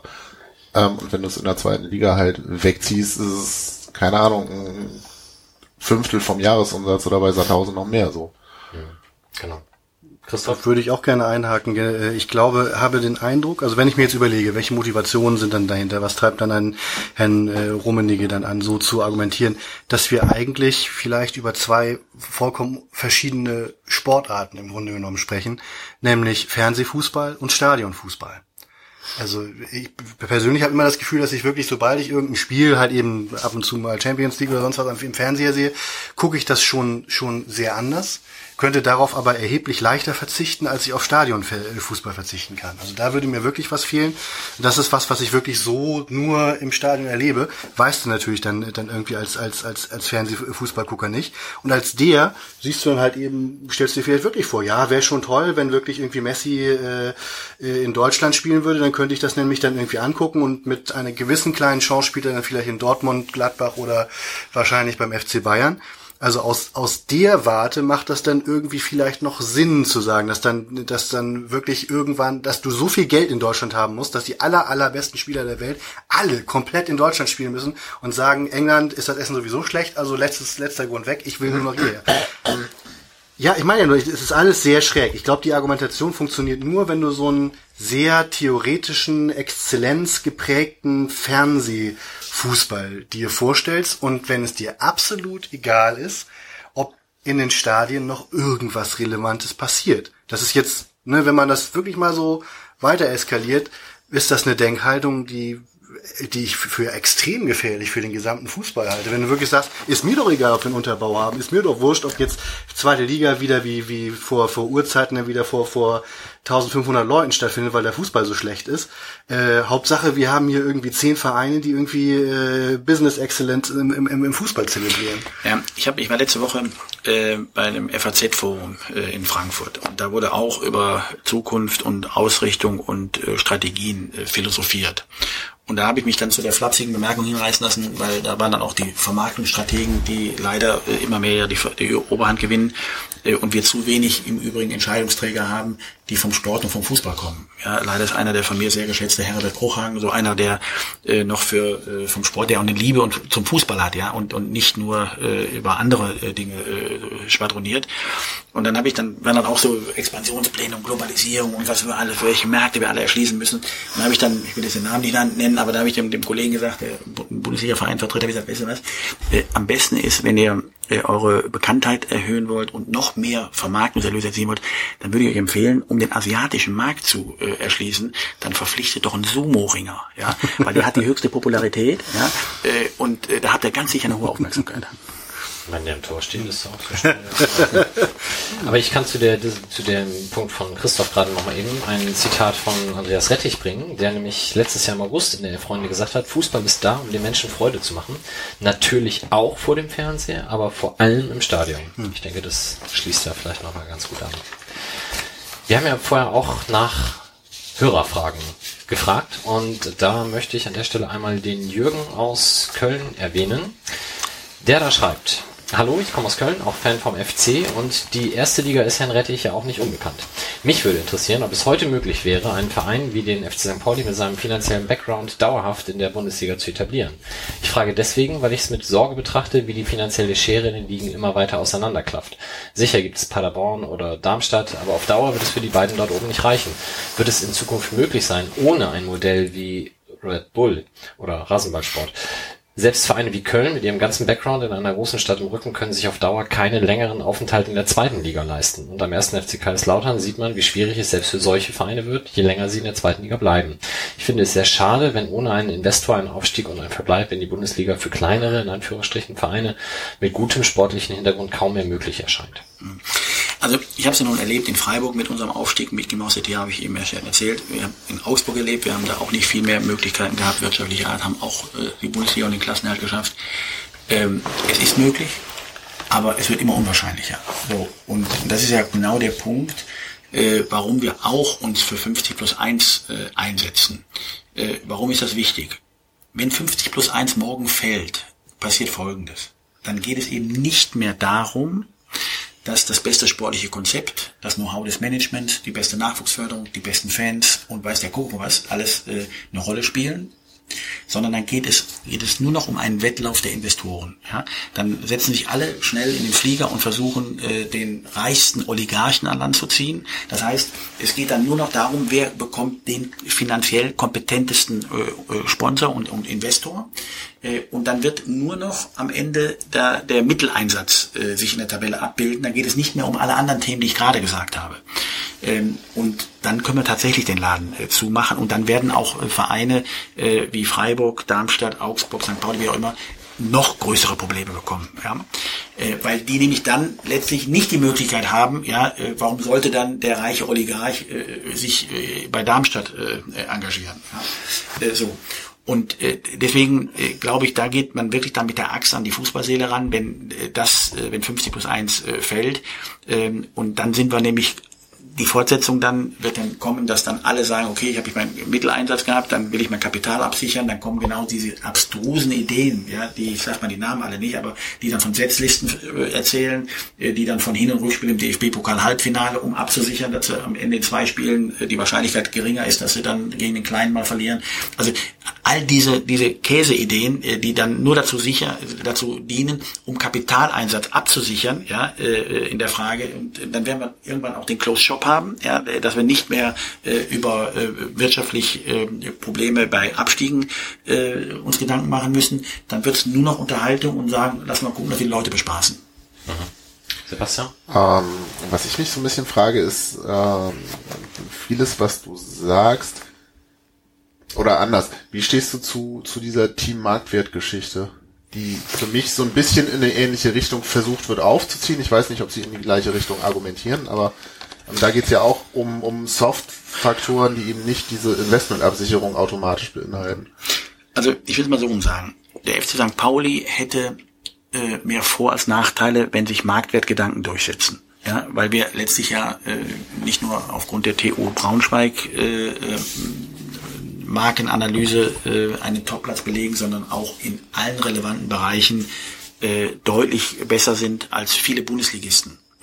Äh, das heißt, ähm, auch daran erkennt man ja, dass wir ein ehrliches Interesse gehabt äh, oder haben in der Frage der Verteilung, äh, was die Solidarität angeht und nicht aus Eigennutz äh, hier argumentiert haben. Denn eines ist klar, es gibt drei relevante Einnahmeströme bei dem Etat. Das auf der einen Seite, das sind die Hospitality-Sponsoreneinnahmen, das sind dann die Spieleinnahmen im Ticketing ähm, und äh, das sind die TV, die Medieneinnahmen. Das sind drei, die drei, wenn ich jetzt mal dann Merchandising und sonstiges Transferlöse weglasse. Das sind die drei klassischen Säulen. In zwei von den drei ähm, Säulen ist der FC St. Pauli top im Vergleich zu äh, anderen Zweitligisten und äh, hätte einen Vorteil. Das heißt, in der Frage, auch was die TV-Verteilung angeht, könnten wir sogar sagen, wenn es weniger gibt als 80-20 äh, für die zweite Liga, hätten wir einen Wettbewerbsvorteil. Warum? Weil wir am Ende in den beiden anderen relevanten Bereichen ja, äh, einen ähm, deutlich besser sind als der Ligaschnitt. Und wenn dann weniger Geld im TV reinkommt, hätten wir in der Frage der Wettbewerbsfähigkeit natürlich einen Vorteil. Trotzdem haben wir dagegen argumentiert, weil wir gesagt haben, äh, wir wollen letztlich, dass schon das Thema sportliche Relevanz äh, Vorfahrt genießt. Äh, und wir haben uns natürlich auch mit den Marktwertleuten unterhalten. Und da haben wir auch diskutiert und die haben wir auch unsere Einschätzung gefragt. Das Problem ist einfach, objektiv bewertbare Kriterien zu finden, äh, die den Marktwert auch beschreiben. Ja?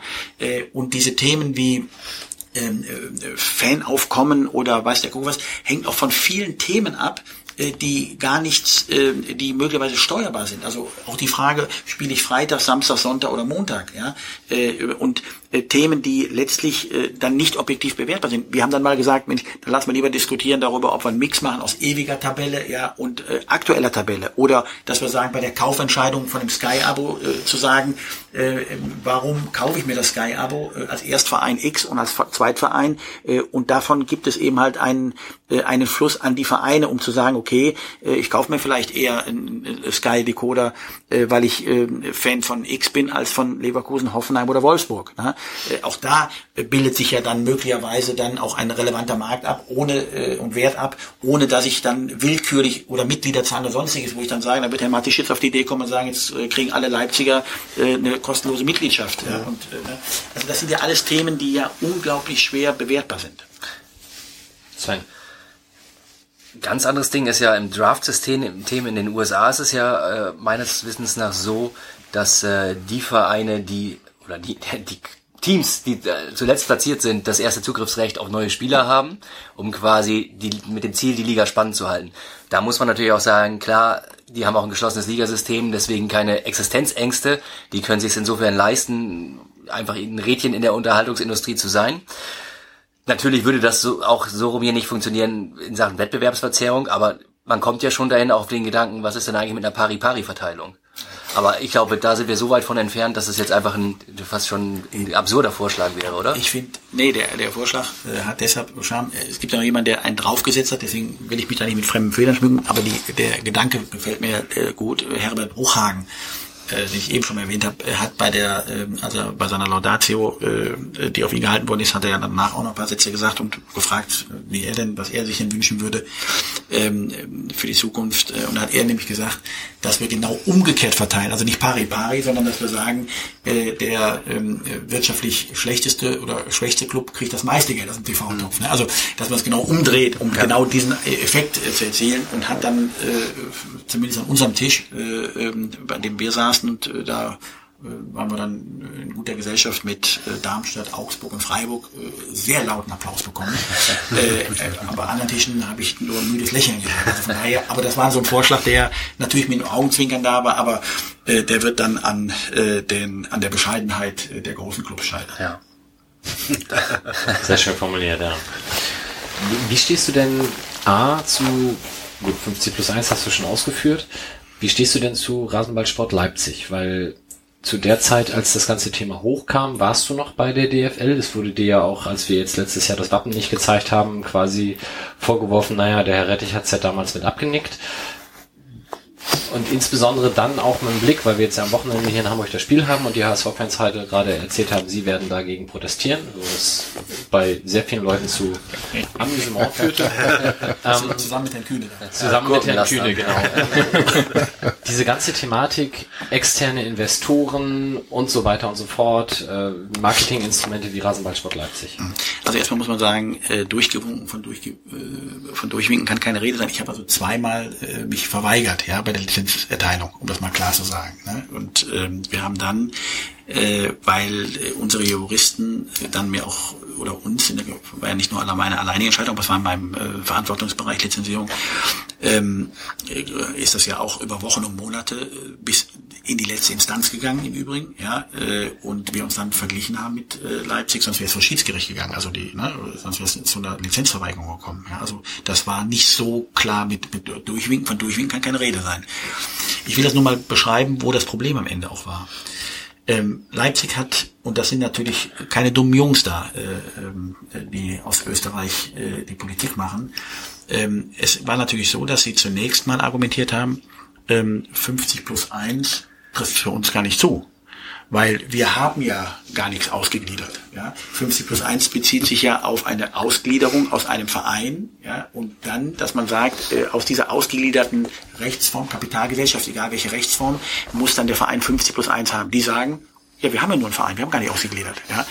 Das, auf die Idee ist ja damals bei 50 gar keiner gekommen, dass es jemand, dass einer auf die Idee kommt, einen Verein als Hülle sich zu schaffen, mhm. ja, äh, der von sich aus quasi äh, dann ähm, fremdbestimmt wird. Also auf so eine Idee kommt, ist mir ja gar nicht gekommen. So, das heißt, aber da ist schon mal der erste juristische äh, Thema. Das zweite war, dass gesagt worden ist, ich meine, da muss man sich auf der Zunge sehen, da sagt er, das heißt man den Namen nicht, aber dann aus dem Hause äh, der, der, der, der, des, des Brauseproduzenten, der dann sagt, ja, Mensch, Rettich, jetzt äh, gucken Sie mal, äh, wenn wir, äh, die Bestimmung ist ja, dass man die Ausnahmegenehmigung beantragen kann, wenn man 20 Jahre ununterbrochen in wirtschaftlich erheblichen Umfang den Verein unterstützt, kann man die Ausnahmegenehmigung, wie geschehen, ja, mit Leverkusen, Wolfsburg und Hoffenheim beantragen. Dann sagen Sie uns doch, was ein wirtschaftlich erheblicher Umfang ist, dann legen wir Ihnen heute das Geld hin für die nächsten 20 Jahre.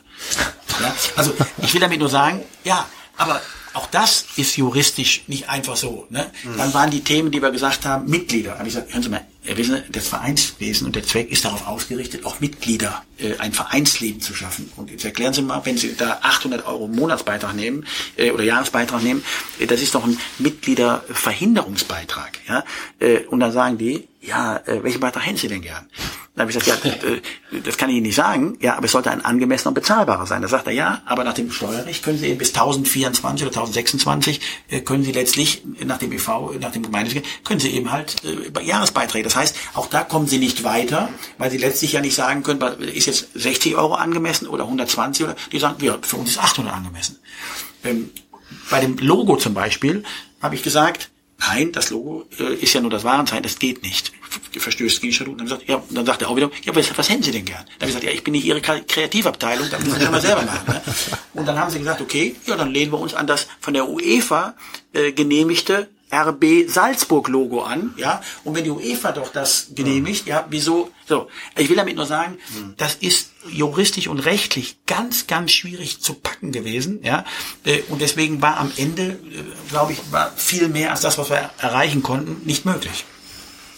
Ja. Zurück zu Herrn Kühne.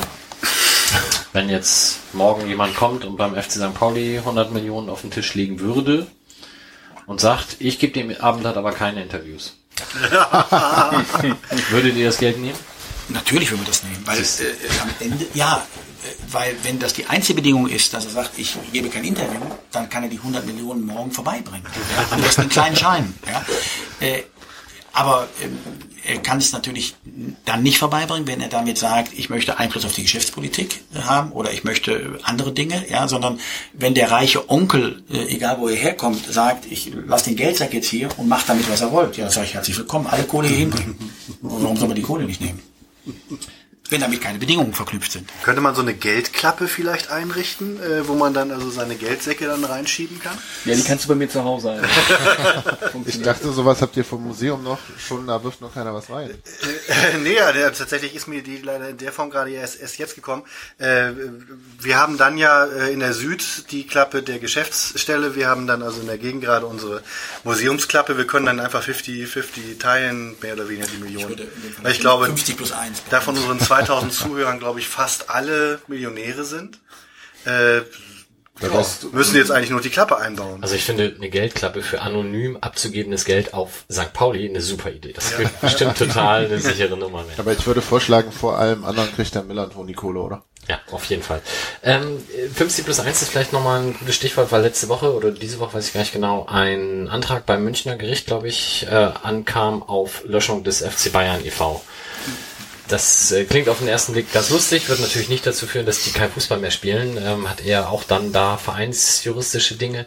Trotzdem, magst du da eine Prognose geben, was das für die 50 plus 1 Regelung im deutschen Fußball bedeuten könnte? Also zunächst mal ist das ja eine alte Schwarte. Ja, es geht ja um die sogenannte Rechtsformverfehlung und ähm, das ist ja, wie gesagt, längst äh, bekannt äh, und ein Problem, was äh, am Ende uns seit vielen Jahren äh, umtreibt. Ähm, und äh, es gibt ja äh, da auch ein äh, höchstrichterliches Urteil äh, zu diesem Thema. Ähm, und ähm, was am Ende ähm, auch dazu führt, dass man sich, nach meiner Einschätzung, ich bin kein Jurist, aber das, was mir Juristen damals gesagt haben und auch jetzt in der aktuellen Diskussion, die sagen, äh, dass äh, das letztlich nicht zu beanstanden war, äh, ADAC hin oder her, was da angeführt wird, aber ich bin da wirklich entspannt, weil ich glaube, äh, es gibt keine neuen Sachstände, äh, die damals nicht bekannt waren, als dieses höchstrichterliche Urteil äh, gefällt wurde. Also ich sehe das äh, nicht so aufgeregt. Ähm, äh, ist es dann aber vielleicht so äh, juristisch laienhaft argumentiert, äh, könnte aus dem Urteil, je nachdem wie es begründet und ausfällt, wird und ausfällt, äh, dann nochmal eine neue Runde über Ausgliederungspflicht für Profiabteilungen kommen?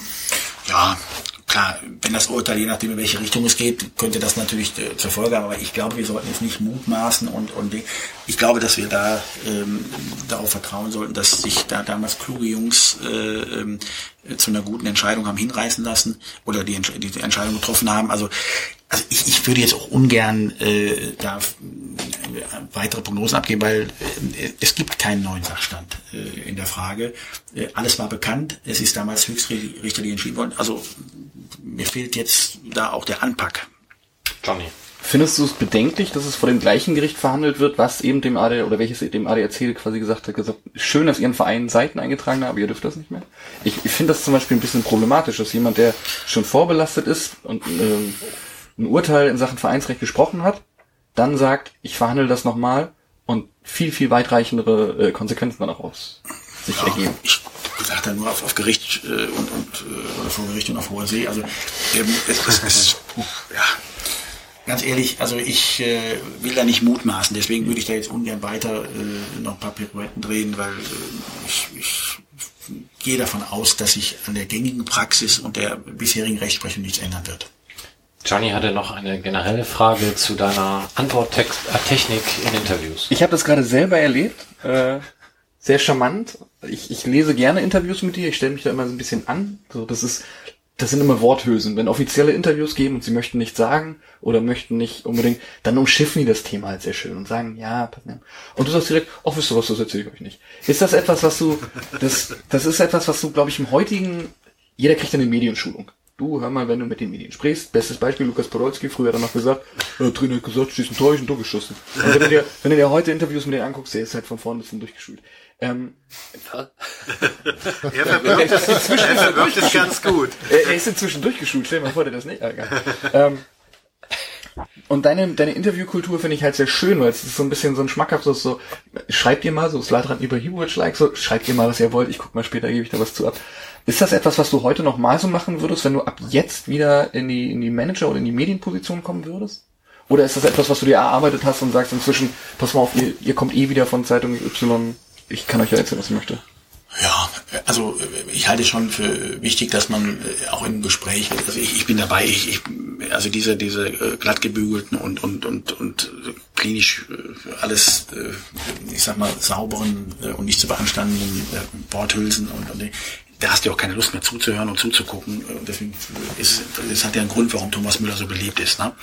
Äh, Und ähm, äh, von daher glaube ich schon, dass es uns gut tut, ähm, äh, am Ende auch mal etwas mehr frei Schnauze zu sprechen. Die einzige Erfahrung, die ich gemacht habe, wo ich dann ein bisschen zurückhaltend und vorsichtiger bin, ähm, dass ich dann schon ab und zu, äh, habe ja schon ziemlich oft, nicht nur im letzten Jahr hier, äh, auch in der vergangenen Zeit, äh, auf die Nuss bekommen und dann überlegst du hinterher schon mal, ob du jetzt sagst, Mensch, äh, muss ich mir das jetzt nochmal antun, dass du jetzt noch mal äh, durch die Stadt gejagt wirst, da, äh, weil du dir wieder, äh, ich sag mal, ich sag mal, hier Klartext gesprochen hast. Ähm, aber ich finde es schon wichtig, dass wir auch, wenn wir zu Themen haben, wenn wir Themen haben, über die wir diskutieren, dann muss zumindest sage ich immer, wenn mir jemand zuhört, der muss das Gefühl haben, ja, der meint das, was er sagt. Ne? Also das ist für mich, also das erwarte ich von jedem erstmal. Ne? Und natürlich gibt es immer mal Situationen, wo du auch mal taktisch etwas sagen musst, gar keine Frage. Aber der, der Grundtenor muss mal ganz klar sein. äh, Du musst äh, eine Kultur entwickeln oder für dich in Anspruch nehmen, wo du sagst, dem vertraue ich jetzt mal das, was er das sagt, äh, dass, dass er das auch so meint. Ne? Und ähm, das kann mal unbequemer sein, das kann mal klarer sein, das kann mal flapsig sein, das kann mal, also ich hatte auch mit Rainer Kahn im Übrigen einen guten Lehrmeister. Ne? Das war die beste Medienschule. Du hast vorhin die Frage nicht zu Ende beantwortet, ob du heute noch Fußballfan eines Vereins bist. Hatte ich die nicht mit Rot-Weiß Essen? Hat die auch so verstanden. Ja, der hast du da galt bei was? Mike nicht als Verein, glaube ich, wegen zu niedrigen Liga oder so. Ich Ja, finde das schon eine ziemlich arrogant. Okay, nee, Entschuldigung. dann, dann möchte ich jetzt aber erklären, warum ich darauf nochmal zurückkomme, weil Philipp hat gefragt, aus schönen Gruß aus dem Ruhrgebiet. Ähm, zum einen, wann führst du uns in den UEFA Cup wie den SC Freiburg? Ähm, aber daran anschließend, und darauf will ich dann jetzt zu, ähm, hinaus, weil wir den ja dann gewinnen, sind wir in der darauffolgenden Saison für die Champions League qualifiziert. Und welche Gruppengegner wünschst du dir dann? Gut. Gut, was essen? Wir hatten doch eben schon so einen unglaublichen Matador. Matador schießt mich Mat Matador Puchow war das. Schöner Name. Am 11. September, ja.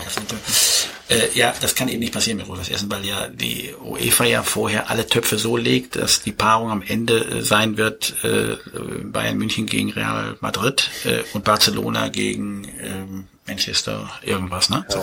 Das heißt also, die Deutschen kommen ja dann nicht in eine Gruppe am Anfang, also das wird ja alles vorher geregelt. Äh, Ich glaube, bis das soweit ist, haben wir zwei deutsche Mannschaften pro Gruppe. Ja, irgendwie, das ist jetzt ja auch neu. Das ne? ist jetzt geht aber ja sehr pessimistisch. Ja, gut, das kann ich nicht sagen. Also, ähm, ich würde mir, ähm, weil ich nicht so gerne mehr fliege, ich würde mir kurze äh, Reisen wünschen. Also Kopenhagen, Amsterdam und Warschau. Warschau alles, würde ich jetzt nicht- alles also- Traumziele. Ja. Ich kann mir als Fußballfan, vor allem als St. Pauli-Fan, nirgendwo anders hinzufahren als zu Legia Warschau. Ja, aber, aber dann würde ich, dann würde ich noch mal ein bisschen äh, politisch würzen wollen. Ich würde jetzt ungern nach Ungarn und nach Polen reisen wollen. Okay. Okay. Also aber Kopenhagen und das Amsterdam bleiben erstmal. lässt noch viel offen, wo man hinreisen kann. Also Aber noch London kommt man ja auch mit zu einer. Lösung, Lösung kommen. Was eigentlich mit Island? Ist keine Brücke gebaut. Naja, also bis wir irgendwann einen bestimmten Pokal gewinnen, ist vielleicht auch noch eine Brücke nach Island. Mag diese Aber wahrscheinlich hat sich das die Champions League Reform, die jetzt, die jetzt ansteht, mit Island eh erledigt und mit Amsterdam ja wahrscheinlich auch. Na gut, Amsterdam, okay, Gruppe schaffen sie noch. Dafür darf dann Im irgendwann Viertelfinale werden wir sie nicht mehr treffen. man dann Wir stapeln doch eh tief. Wir sind doch UEFA Cup jetzt überhaupt. Über Champions League haben wir noch gar nicht gesprochen. Das machen wir dann in der dritten Halbzeit. Philipp hat Da- ja gesagt, wir gewinnen die UEFA, äh, die Europa League und dann bist du ja qualifiziert. Da wollte ich aber noch laut ja Veto schreien, weil ich will nicht in die Europa League. Die ist immer ein Draufzahlgeschäft, was man so mitkriegt. Die Vereine haben immer sportliche Probleme, die Kohle stimmt nicht. Dann lieber gleich für die Champions Vor allem für League den HSV ist das qualifizieren. ein Draufzahl. Geschäft, Entschuldigung. Ja, komm, die, Er hat das der Wort HSV. gesagt. Immer Siebter werden. Für den HSV ist alles ein Oder Achter, oder was man da Aber werden die, die holen sich ihre Kohle doch durch die zwei Extraspiele am Saisonende. So, ja, gut, klar. Ja, aber da ist ja auch mit UEFA Cup dann nichts. Aber Aber wenn wir über die schon reden, die haben ja jetzt heute diese 40 Millionen Anleihe nochmal aufgelegt, die sich nicht an den Normalfan richtet, wie bei der ersten Anleihe, wo man ja auch Kleinstbeträge erwerben konnte, sondern speziell an ja, Investoren, Banken etc. Ähm, Ich habe gehört, wir 2018 haben einen Investor. Ja. Moment, du redest vom HSV gerade? Ja. Ach so, kann ich verstehen. hat der Kühne nicht auch die 40 Millionen schnell noch bezahlt? Oder? Das wäre total clever von ihm, weil davon ja die 25 Millionen zurückgezahlt werden. Das meine ich doch. Das ist aber ja bei diesen Konstrukten nicht so unwahrscheinlich. Ja. Ähm, 2018 läuft unsere Fananleihe aus. Habt ihr, also ihr habt da sicherlich schon äh, Planung für, aber kannst du heute auch schon irgendwas sagen? Wird sowas in der Art und Weise nochmal neu aufgelegt oder ist sowas erstmal nicht in der Diskussion oder ist das noch zu früh? Ähm, das ist in der Tat zu früh, aber ähm, bei uns in der Diskussion, wir haben ja nur mit, mit ähm, äh, Tom Happe und Jochen Wiener, die äh, im Präsidium für die Finanzen ja zuständig sind, diskutiert und die Tendenz und die Neigung äh, ist eigentlich eher zu sagen, dass wir äh, die Anleihe äh, natürlich erstmal zurückzahlen wollen. Ne? Also dass wir jetzt nicht eine Anleihe mit einer Anleihe bedienen wollen. Ähm, aber wir haben das letztlich äh, noch nicht abschließend äh, äh, besprochen. Es gibt ja die sogenannte Ansparrücklage, ja, die auch vorsieht, dass wir äh, in an und ab für guten Zeiten, äh, die wir ja noch momentan haben, wirtschaftlich gesehen, äh, auch genügend ähm, Gelder zurücklegen, äh, um am Ende nicht äh, plötzlich überrascht zu werden von der Forderung äh, der Rückzahlung der Fananleihe. Äh, da ist ja Vorsorge im Übrigen auch von den Vorgängerpräsidien und Aufsichtsräten getroffen worden, äh, finde ich verantwortungsbewusst und gut, äh, dass man hier sagt, okay, jedes Jahr legt man mal ein bisschen was zur Seite, um am Ende, ne, das ist eine gute Einrichtung. Ähm, also ich kann die Frage heute noch nicht äh, abschließend bewerten, aber es wird uns nicht überraschen, äh, dass wir äh, 2018 äh, ja, ein paar Euros zurückzahlen zahlen müssen. Wir könnten bestimmt noch fünf Stunden weiterreden, aber wir müssen uns bei Wolf bedanken für die äh, Wahl der Location hier drin. Die Luft ist furchtbar, es ist furchtbar heiß. deswegen ja noch abgesagt. ähm, wir würden, obwohl wir noch nicht die vier Stunden voll haben, wahrscheinlich jetzt tatsächlich schon zum Ende kommen. Habt ihr noch ad hoc Fragen? Johnny meldet sich. Wenn man nach Jochen Wienand sucht, ich, ich saß mal mit ihm zusammen an einem Tisch ähm, im, im Zuge von einer Vereinsveranstaltung, ist ein sehr netter und patenter Wirtschafter, kann man nicht anders sagen. Wenn man nach Jochen Wienand sucht, kommt als zweites Jochen Wienand Zahnarzt. ich weiß nicht, ob sich das jetzt so durchzieht. Ähm, Mach mal, mach mal Thomas Meckle bitte. wahrscheinlich kommt dann Thomas Meckle Friseur oder so. äh, ah, kannst du ab jetzt kurz rausschneiden gleich? Ich kann alles schneiden, aber ich würde so Manchester. City führt 2 zu 0 gegen diesen äh, Ver- Günther Netzer Verein und Leverkusen führt 2-0 gegen Moskau. Und Dortmund führt äh, 3 3 zu 0, aber schon seit der 20. Minute. Ich hoffe, wir haben jetzt niemanden gespoilert dann dabei. Gut, dann würde ich sagen, sind wir durch für heute. Vielen, vielen Dank. Vielen Dank, Andreas. Und ja, wir sprechen uns dann wahrscheinlich wieder in drei, vier Wochen. Bis dahin. Gab es noch die Möglichkeit, flammende Schlussappelle zu machen? Ich glaube aus Zeitgründen eher nicht, aber du möchtest noch unbedingt das mit dem Backstein loswerden. Zwei Wenn Dinge, genau. Bundestagswahl. Zwei Dinge. schnell. Genau, ich, ich äh, einmal äh, Kesselbraun Weißes, 7. Oktober, diesmal also einen Monat früher, deswegen rechtzeitig dran denken, sich mit Tickets eindecken. Die braun-weißeste Fangarde der Welt, wieder für äh, von Fanräume und 1910 e.V., äh, wieder im Balsa, wieder fantastisch. Äh, ich glaube, Andreas Rettich wird unter anderem auch dabei sein. Er weiß natürlich noch nicht, was ihm dabei so alles blüht. Es wird auf jeden Fall fantastisch. Äh, es wird sehr gut. Also, Karten kaufen gibt's in Kartenzentren unter anderem im Fanladen. Also nicht nur am Spieltag möglich, am Spieltag zusätzlich auch bei uns am Container. Also im Fanshop. Süd gibt's sie auch. Acht Euro, genau, lohnt sich. Und dann, als wir hier reingingen, ähm, ähm, äh, habe ich mich mal wieder sehr gefreut, weil das einfach immer toll ist, dass heute Abend zum Beispiel drei Gruppen unabhängig voneinander für das Museum hier am Millantor zugange waren. Eine Gruppe davon, vielleicht kam auch da das Rumpeln übrigens, was wir zeitweise gehört haben, äh, war gerade dabei in der Museumsfläche tatsächlich daran zu arbeiten, äh, äh, die, wir sind dabei, die bezugsfertig zu machen. Das meiste wird natürlich von Bauunternehmen gemacht. Es gibt einiges, was auch Laien tun können, unter anderem den Fußboden vorbereiten. Da müssen äh, Pflastersteine entfernt werden. Also es ist ja tatsächlich schon eine einigermaßen ungewöhnliche Erfahrung, im Millertor-Stadion äh, Pflastersteine äh, rausreißen zu dürfen. Man darf sie auch sogar ein bisschen werfen, glaube ich. Äh, und äh, die Polizei, die dich sonst eingeknastet hätte, die ist da ja jetzt ja nicht. Da bauen wir ja ein Museum rein. Halleluja. Und wer sich darüber freuen will, bei jedem einzelnen Backstein, den er rausreißt, ähm, oder anderweitig Lust hat, aktiv mitzuhelfen, der wende sich doch bitte an unsere äh, fantastische ehrenamtlichen Koordinatorin, das ist Andrea, andrea.plagemann at 1910-museum.de. Den Link gibt's dann bestimmt auch nochmal Auf jeden. auf der äh, Millanton-Seite. Äh, es ist wirklich so, man kann aktiv, also auch kleinteilig, wenn man jetzt mal einfach einen Abend hat oder einen Nachmittag oder so, zum Beispiel Freitagnachmittag oder Samstagmittag, äh, kann man einfach mal vorbeikommen und ganz handfest, äh, sehr praktisch daran mitwirken, ein Museum zu bauen, wie es die Welt noch nicht gesehen hat. Werden wir alle tun. Und in drei Wochen, äh, Johnny, eine Sache noch. Wenn man nach Thomas Megle googelt, ist tatsächlich der erste Eintrag Thomas Megle Butter. Das ein ist ein schönes wunderschönes Schlusswort. Schlusswort. Alles klar. Dann bis dahin. Tschüss. Tschüss. Oh, ciao, ciao.